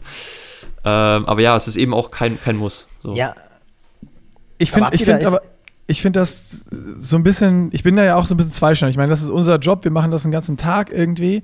Ich finde aber auch geil, dass es auch die Möglichkeit gibt, über Leistung sich zu finanzieren und das zu schaffen darüber. Ne? Das ist so dieses, ähm, ich finde es voll geil, wenn ein Athlet Einblicke gibt und sicherlich stellt ein Athlet sich auch langfristiger besser für Erfolg auf, dass er wirtschaftlich gut aufgestellt ist, weil irgendwann bist du für die Kurzdistanz, für den Speed zu alt und dann entweder hörst du mit der Karriere auf oder du machst den Schritt in die Mittel- und Langdistanzszene. Und wenn du dann schon ein gutes Following hast und ein guten, gutes Social Game, wirst du auch mehr Geld verdienen, wie du gerade beschrieben hast. Von daher ist das, wenn du on the long run in der Karriere bist, wahrscheinlich sogar ein Muss. Auf der anderen Seite finde ich es aber auch geil, dass du nur über Leistung dich auch finanzieren kannst. Und solche Sachen, was mich jetzt kicken würde, an der Kurzdistanz ist genau dieses, wer qualifiziert sich jetzt und das mitzubekommen und so. Und da sehe ich halt, wie Nils schon gesagt hat, ich würde sowas gerne, ich würde gerne einen DTU-Kanal folgen und würde das da halt sehen. So von den Deutschen oder World Triathlon äh, folgen und dann sehe ich da jeden Montag die Top Movers, wie die PTO mhm. das halt aufbereitet. Ähm, so, das ist, kann ja dann mal einer aus Portugal sein, der von Platz 70 auf 27 springt oder keine Ahnung, wer die meisten Plätze gut macht. So, das finde ich im Sport immer interessant. So, wer hat geile, krasse Leistungen gebracht irgendwie. Und äh, ich glaube, das sind noch zwei Paar Schuhe.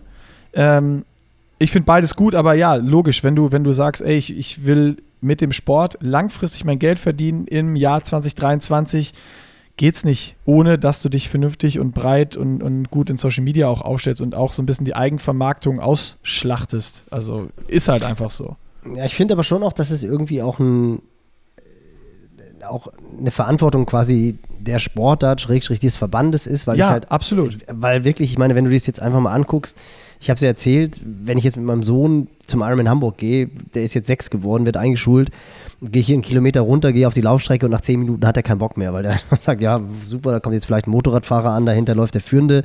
Aber richtig spannend ist es nicht. Wenn ich mit dem zum Team Relay gehe und nicht am Rathausplatz hinstelle, ist er eine Stunde lang total gebannt davor. Also das, das ist ja wirklich so, dass die Dynamik bei euch, die ist ja einfach eine komplett andere. Das ist ja einfach sensationell und das ist ja ein Sport, der die jungen Leute catchen kann, also der auch die Kinder und Jugendlichen catchen kann. Und ihr seid ja auch jetzt wirklich auch alles Typen.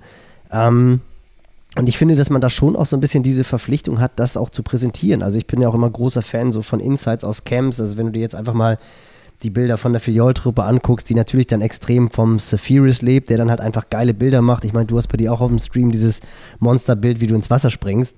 Ähm, und das sind ja eigentlich so die Bilder, die irgendwie die Bock machen, die halt einfach Spaß machen und wo man halt Lust bekommt auf diese Sportart. Und ich finde, das ist dann schon etwas, finde ich so ein bisschen so ein Ausruhen. Okay, ich kriege Sporthilfe, ich verdiene irgendwie ein ganz gutes Preisgeld, mehr muss ich nicht machen. Ähm, wo ist das Problem, wenn man dann halt einfach in dieser Truppe irgendwo im Trainingslager ist und entweder wirklich auch mal ein cooles Video produziert, wie Sweat Elite macht und da irgendwelche Top-Leute folgt oder wie es dann aus der Truppe in Girona der Fall ist oder halt einfach auch einen guten Fotografen dabei hat. Und ich meine, mittlerweile gibt es ja wirklich viele, der Tom war ja auch mal bei euch auf Fuerteventura. Ja. Ich glaube, das war damals auch mit dem Bayern-Kader. Der hat dann einfach mega coole Bilder gemacht und das macht einfach total Spaß, sowas zu sehen. Und dann sieht man diese Bilder, bekommt total Lust und dann kommt aber wieder fünf Monate gar nichts. Und dann sagt man, na gut, dann brauche ich mir irgendwie auch nicht mehr zu folgen, weil es halt einfach langweilig wird. Also da finde ich schon auch, da dürfen sich die Athleten nicht ausruf, ausruhen auf dem, was sie haben, weil es geht nicht nur um das Individuum, ich verdiene genug Geld über die Sporthilfe und über das Preisgeld, sondern es geht auch irgendwie darum, dass man eine richtig coole Sportart repräsentiert und, und darstellt und halt einfach Fans gewinnen kann. Und das ist ja das, was wir irgendwie alle wollen. Wir wollen uns irgendwie mit den Jungs und Mädels identifizieren können. Und das ist ja, da kommt dann auch wieder so dieses Ranking, dass du denkst, ey, wie kann das sein? Du stehst auf dem Treppchen, darfst aber nicht in, darfst aber nicht in Paris starten oder bist Vize-Europameister geworden und darfst nicht in Paris starten. Das ist ja total absurd eigentlich, aber wenn man halt dahinter guckt, total cool. Und dann guckt man jetzt ja am Freitag das Rennen ganz, ganz anders an, wenn man halt diese Inside-Informationen hat. Ey, voll. Ich wollte nämlich genau das schon auch noch mal, aber kannst du erstmal darauf antworten? ja, ja, also. Äh, wo kann ich das Rennen gucken? So, ich, ich stehe da auch voll dahinter. So. Also ich finde es auch ähm, mega wichtig, äh, das eben mit, mit zu zeigen und weil ja, in der Außenwahrnehmung ist es ja schon so irgendwie, dass so Kurzdistanz, ja, so ein bisschen, die kochen ihr eigenes Süppchen und keine Ahnung, die leben dann ihren Stützpunkten. Ähm, also ich versuche es schon irgendwie auch so darzustellen ähm, und zu zeigen, äh, weil klar, wie du sagst, es ist eben nicht nur irgendwie dieses Finanzielle, sondern auch so ein bisschen die Verantwortung für den Sport, die man hat, dass man halt auch irgendwie ja, Fans eben gewinnt oder auch eine, die neue Generation dann begeistert. Also ich meine, ich habe damals halt in in der Zeitung oder im Triathlon-Magazin oder so, weiß ich noch, wo halt Jan Frodeno 2008 den Olympiasieg da geholt hat. Da bin ich eigentlich das erste Mal so richtig auf, auf den Triathlon-Zug so aufgesprungen, wo ich ein bisschen mehr verfolgt habe danach und auch Bock auf den Sport hatte. Und eigentlich nur so kommst du ja auch zu so einem Sport wie Triathlon. Also es ist halt einfach nicht so ein attraktiver Sport wie eine Ballsportart oder so.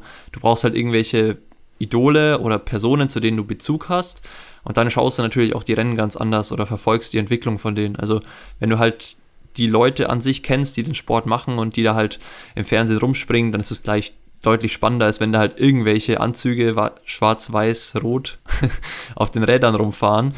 Und wenn du dann halt noch so ein bisschen den Bezug hast zum Rennen an sich, äh, dann ist es halt auf der Kurzdistanz auch mega äh, interessant anzuschauen. Also ich meine, die Rennen sind kurz, es ist viel Positionswechsel. Ähm, ja, es ist immer spannend, wer gewinnt. Es gibt eigentlich nie die gleichen Sieger so, also so außer ein paar Ausnahmetalente, aber eigentlich ist es immer spannend. Ja. Ja, krass. Überträgt Fernsehen am Freitag und Donnerstag?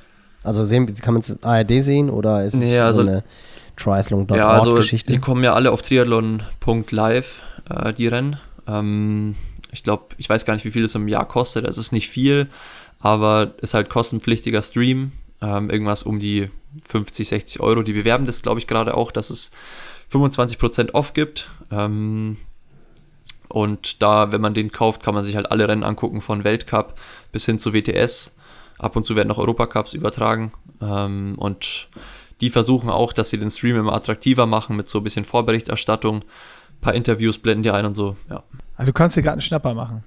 33,99 ah, ja. im Jahr. Also ist nicht viel. Dollar, Dollar oder Euro? Äh, Euro. 33,99 pro Jahr. Äh, oder man kann auch Einzelvideos kaufen. Also Triathlon.live, da kann man das Ganze gucken.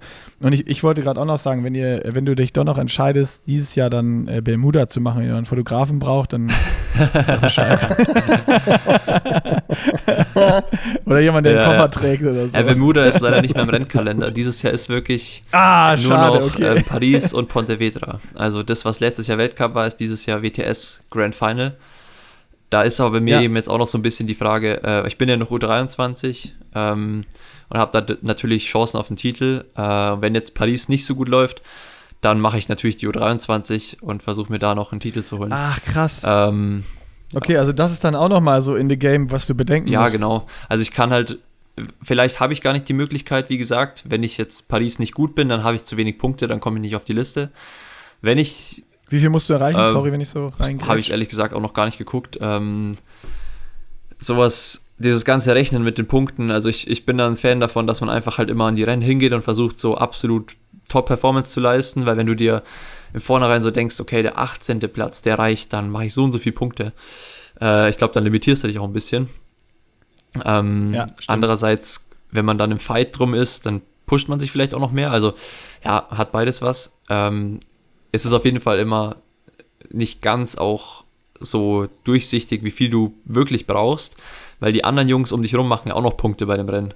Also du kannst jetzt nicht genau mhm, sagen, ich ja. brauche so und so viele Punkte, dann überhole ich den und den, weil der ist ja auch noch im Rennen. Und ähm, von dem her, ja, müsste ich wahrscheinlich so um die Top 15 eine Platzierung machen, dass ich wieder den Sprung im Ranking mache, äh, dass, äh, dass das reicht. Ähm, und wenn das nicht der Fall ist, dann bin ich für die U23 WM aber auf jeden Fall auch schon qualifiziert, weil ich äh, in Krakau siebter war und bei der deutschen Meisterschaft ja auch die U23 gewonnen habe. Ähm, darüber, genau, habe ich sozusagen die Quali schon. Ähm, und ich habe so ein bisschen den, den Luxus, dass ich mich dann quasi entscheiden kann. Nobelsituation. Ja, okay, also aber trotzdem spannendes, spannendes Game auch. Äh, was wählst du wie aus? Und du musst schon alle Rankings genau im Auge haben, um dann auch noch super flexibel zu sein mit deinen Zielen irgendwie. Äh, das Einzige ist dann natürlich gut, dass das terminlich relativ ja, gleich genau. ist, ob jetzt Grand Final oder äh, U23. Äh, das heißt, du musst dann nicht im Training noch irgendwie alles umschmeißen oder auf eine ganz andere Wetterklimazone, was auch immer, was bedenken. Also das passt ja dann wenigstens schon. Aber äh, super spannend und äh, super coole Einblicke. Ähm, könnten wahrscheinlich jetzt noch viel weiter quatschen, aber wir sind schon eine, eine Stunde 20 zugange. Äh, vielleicht müssen wir, je nachdem, äh, wie es dann gelaufen ist, nochmal wieder ein Update nach Paris machen. Äh, was, dann, was dann so weitergeht und äh, laden dich einfach mal dann als Experten für Kurzdistanz immer mal wieder ein für für, für die Betrachtung, wie denn die, die Quali so läuft im, äh, im ich, deutschen Ich bin ja Team. auch Athletensprecher, also ich bin ja quasi in offizieller DDU-Funktion auch hier.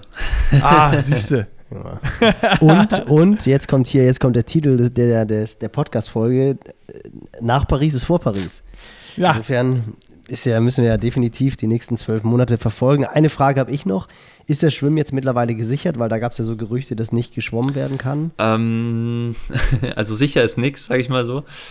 Äh, das war ja das, das, die Situation, dass dort der Freiwasser-Weltcup, der auch als Testevent für die Schwimmer für nächstes Jahr Paris ähm, ausgetragen worden wäre, der ist ausgefallen. Das war, glaube ich, letztes äh, Wochenende, also vor eineinhalb Wochen.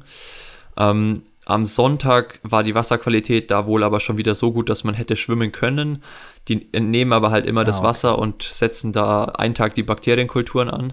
Und dann kam das Ergebnis halt erst am Montag, dass das eigentlich schon wieder gegangen wäre. Ähm, grundsätzlich ist ja die Sen mit diesem Erneuerungsprogramm, ähm, dass man da drin wieder schwimmen kann, das ist ja so ein Milliardenprojekt von der Stadt Paris. Ähm, und Grundsätzlich kann man da eigentlich schon wieder schwimmen und die Wasserqualität ist gut oder soll gut sein. Aber durch diese vielen Regenfälle ist es halt jetzt keine Ahnung, was da alles reingeschwemmt worden ist. Äh, deswegen, ja, ich glaube, wir müssen alle die Daumen drücken, dass es am Donnerstag und Freitag kein Duathlon wird, weil ich glaube, da hat keiner Bock drauf. Das ja. wäre schon bitter.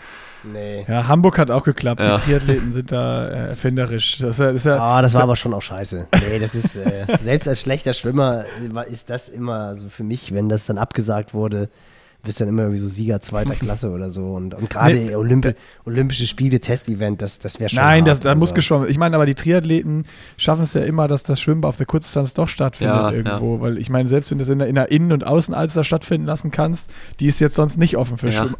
Also ta nee, tatsächlich jetzt bei dem WTCS in Sunderland in Großbritannien, was vor zwei Wochen war, da waren auch so E. coli-Bakterien im Wasser.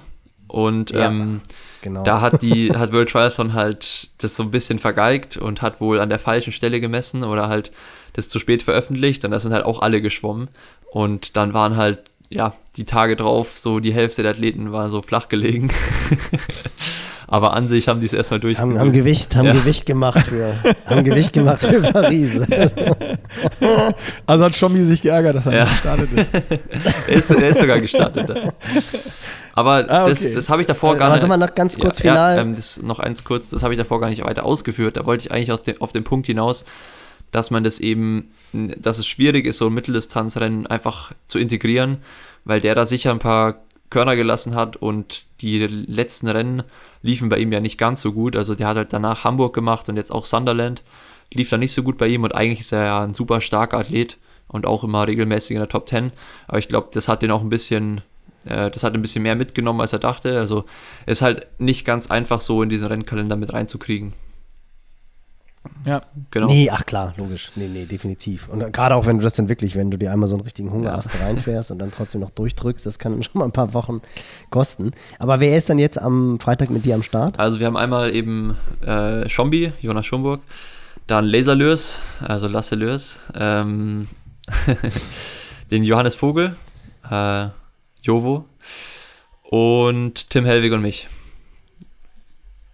Okay. Und bei, genau, bei den Mädels ähm, habe ich sogar davor nochmal nachgeguckt, weil da ist eben so viel Veränderung immer drin. Äh, Lisa Tertsch, äh, Nina Eim, äh, Laura Lindemann, Marlene Gomez, Islinger und die Lena Meissner. Äh, Gomez Gögel, sorry, die hat geheiratet letztens. Nicht, dass ich hier noch Haue bekomme. Eieiei. Ja, das, das darf der als Athletensprecher nicht passieren. Ja, die ist ja auch mein Athletensprecher-Kompagnon für die Frauen, also Ganz Au, ja, das wäre noch schlimmer, hättest du das jetzt ja. verkackt. no, noch ganz wichtig, äh, weil wir eben bei äh, äh, äh, Social Media drüber berichten waren, so, du musst noch, also einmal natürlich wie immer, wenn wir Athleten hier haben, äh, Simon Henseleit auf Insta folgen, das ist sowieso mal Standard und du hast noch einen Podcast. Mach noch mal ein bisschen Werbung. Ja, genau, ich habe tatsächlich auch einen wöchentlichen Podcast, also seit eineinhalb Jahren, glaube ich, bringen wir den echt jede Woche äh, konstant raus. Ähm, Muskelmeisterei heißt der. Das ist ein Projekt von, von mir und einem äh, befreundeten Arzt, den ich halt eben auch schon länger kenne. Und äh, der, der ist Physiotherapeut und hat auch bei den Norwegern seine Doktorarbeit mitgeschrieben und so. Also der ist auch im Triathlon-Sport so ein bisschen durch mich reingekommen und inzwischen da auch voll drin. Äh, und ja, da gibt es eben immer äh, Kurzdistanz-Insights, äh, auch immer ab und zu mal Gäste. Ähm, und ja, genau, hört, hört gerne mal rein, wenn ihr wollt. Würde mich freuen. Sehr gut. Erscheint immer, erscheint immer Freitagmittags.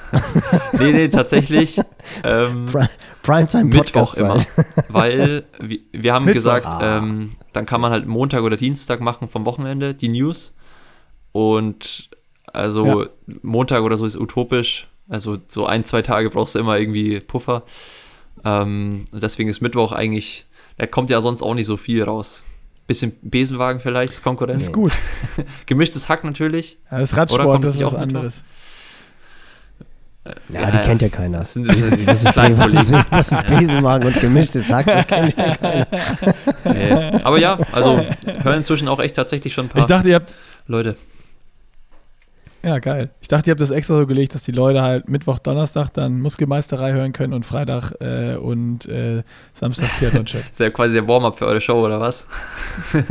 ja, oder so. Das ist auch gut, so kann man es auch sehen. Presenter.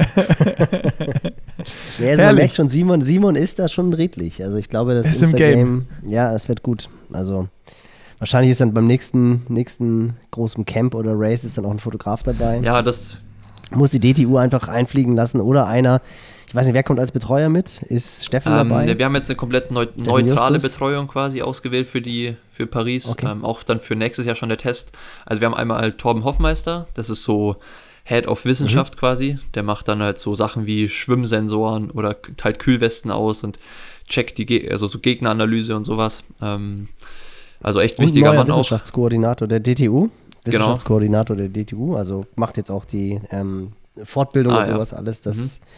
koordiniert Torben. Ja, der ist ein Top-Mann auf jeden Fall. Ähm, dann äh, der Thomas Möller als Bundestrainer, äh, Louis Delahaye eben als sogenannter Honorarcoach und dann haben wir noch den Kaspar Grimm, Dr. Kaspar Grimm als Verbandsarzt und ein Mechaniker und ein Physio. Also es ist ein, oh, ein stattliches cool. Team. Schon ein fettes ja. Team. Aber der Content Creator fehlt noch, also. ja, ich überlege auch gerade da irgendwie so, Thomas Möller ist, glaube ich, jetzt nicht so die Social Media ah, Sau, Der, der hat tatsächlich seine Kamera in Namibia dabei und hat ein paar Shots, Shots gemacht. Aber eher, eher, vom, eher so vom, vom Wildvögelleben als von Athleten. Also. Falsche Prioritäten. nee, aber wir haben tatsächlich auch einmal schon den, den Tom Meyer eben dabei gehabt. Das habe ich organisiert. Ähm, der war ja auf Fuerte einmal dabei letztes Jahr im Frühjahr. Ja, genau. mega gut, das war genau. richtig geil. Hat auch ja, die voll, DTU finanziert. Ja, genau. ähm, aber das, ja, sowas muss man echt einfach öfter machen. Ja.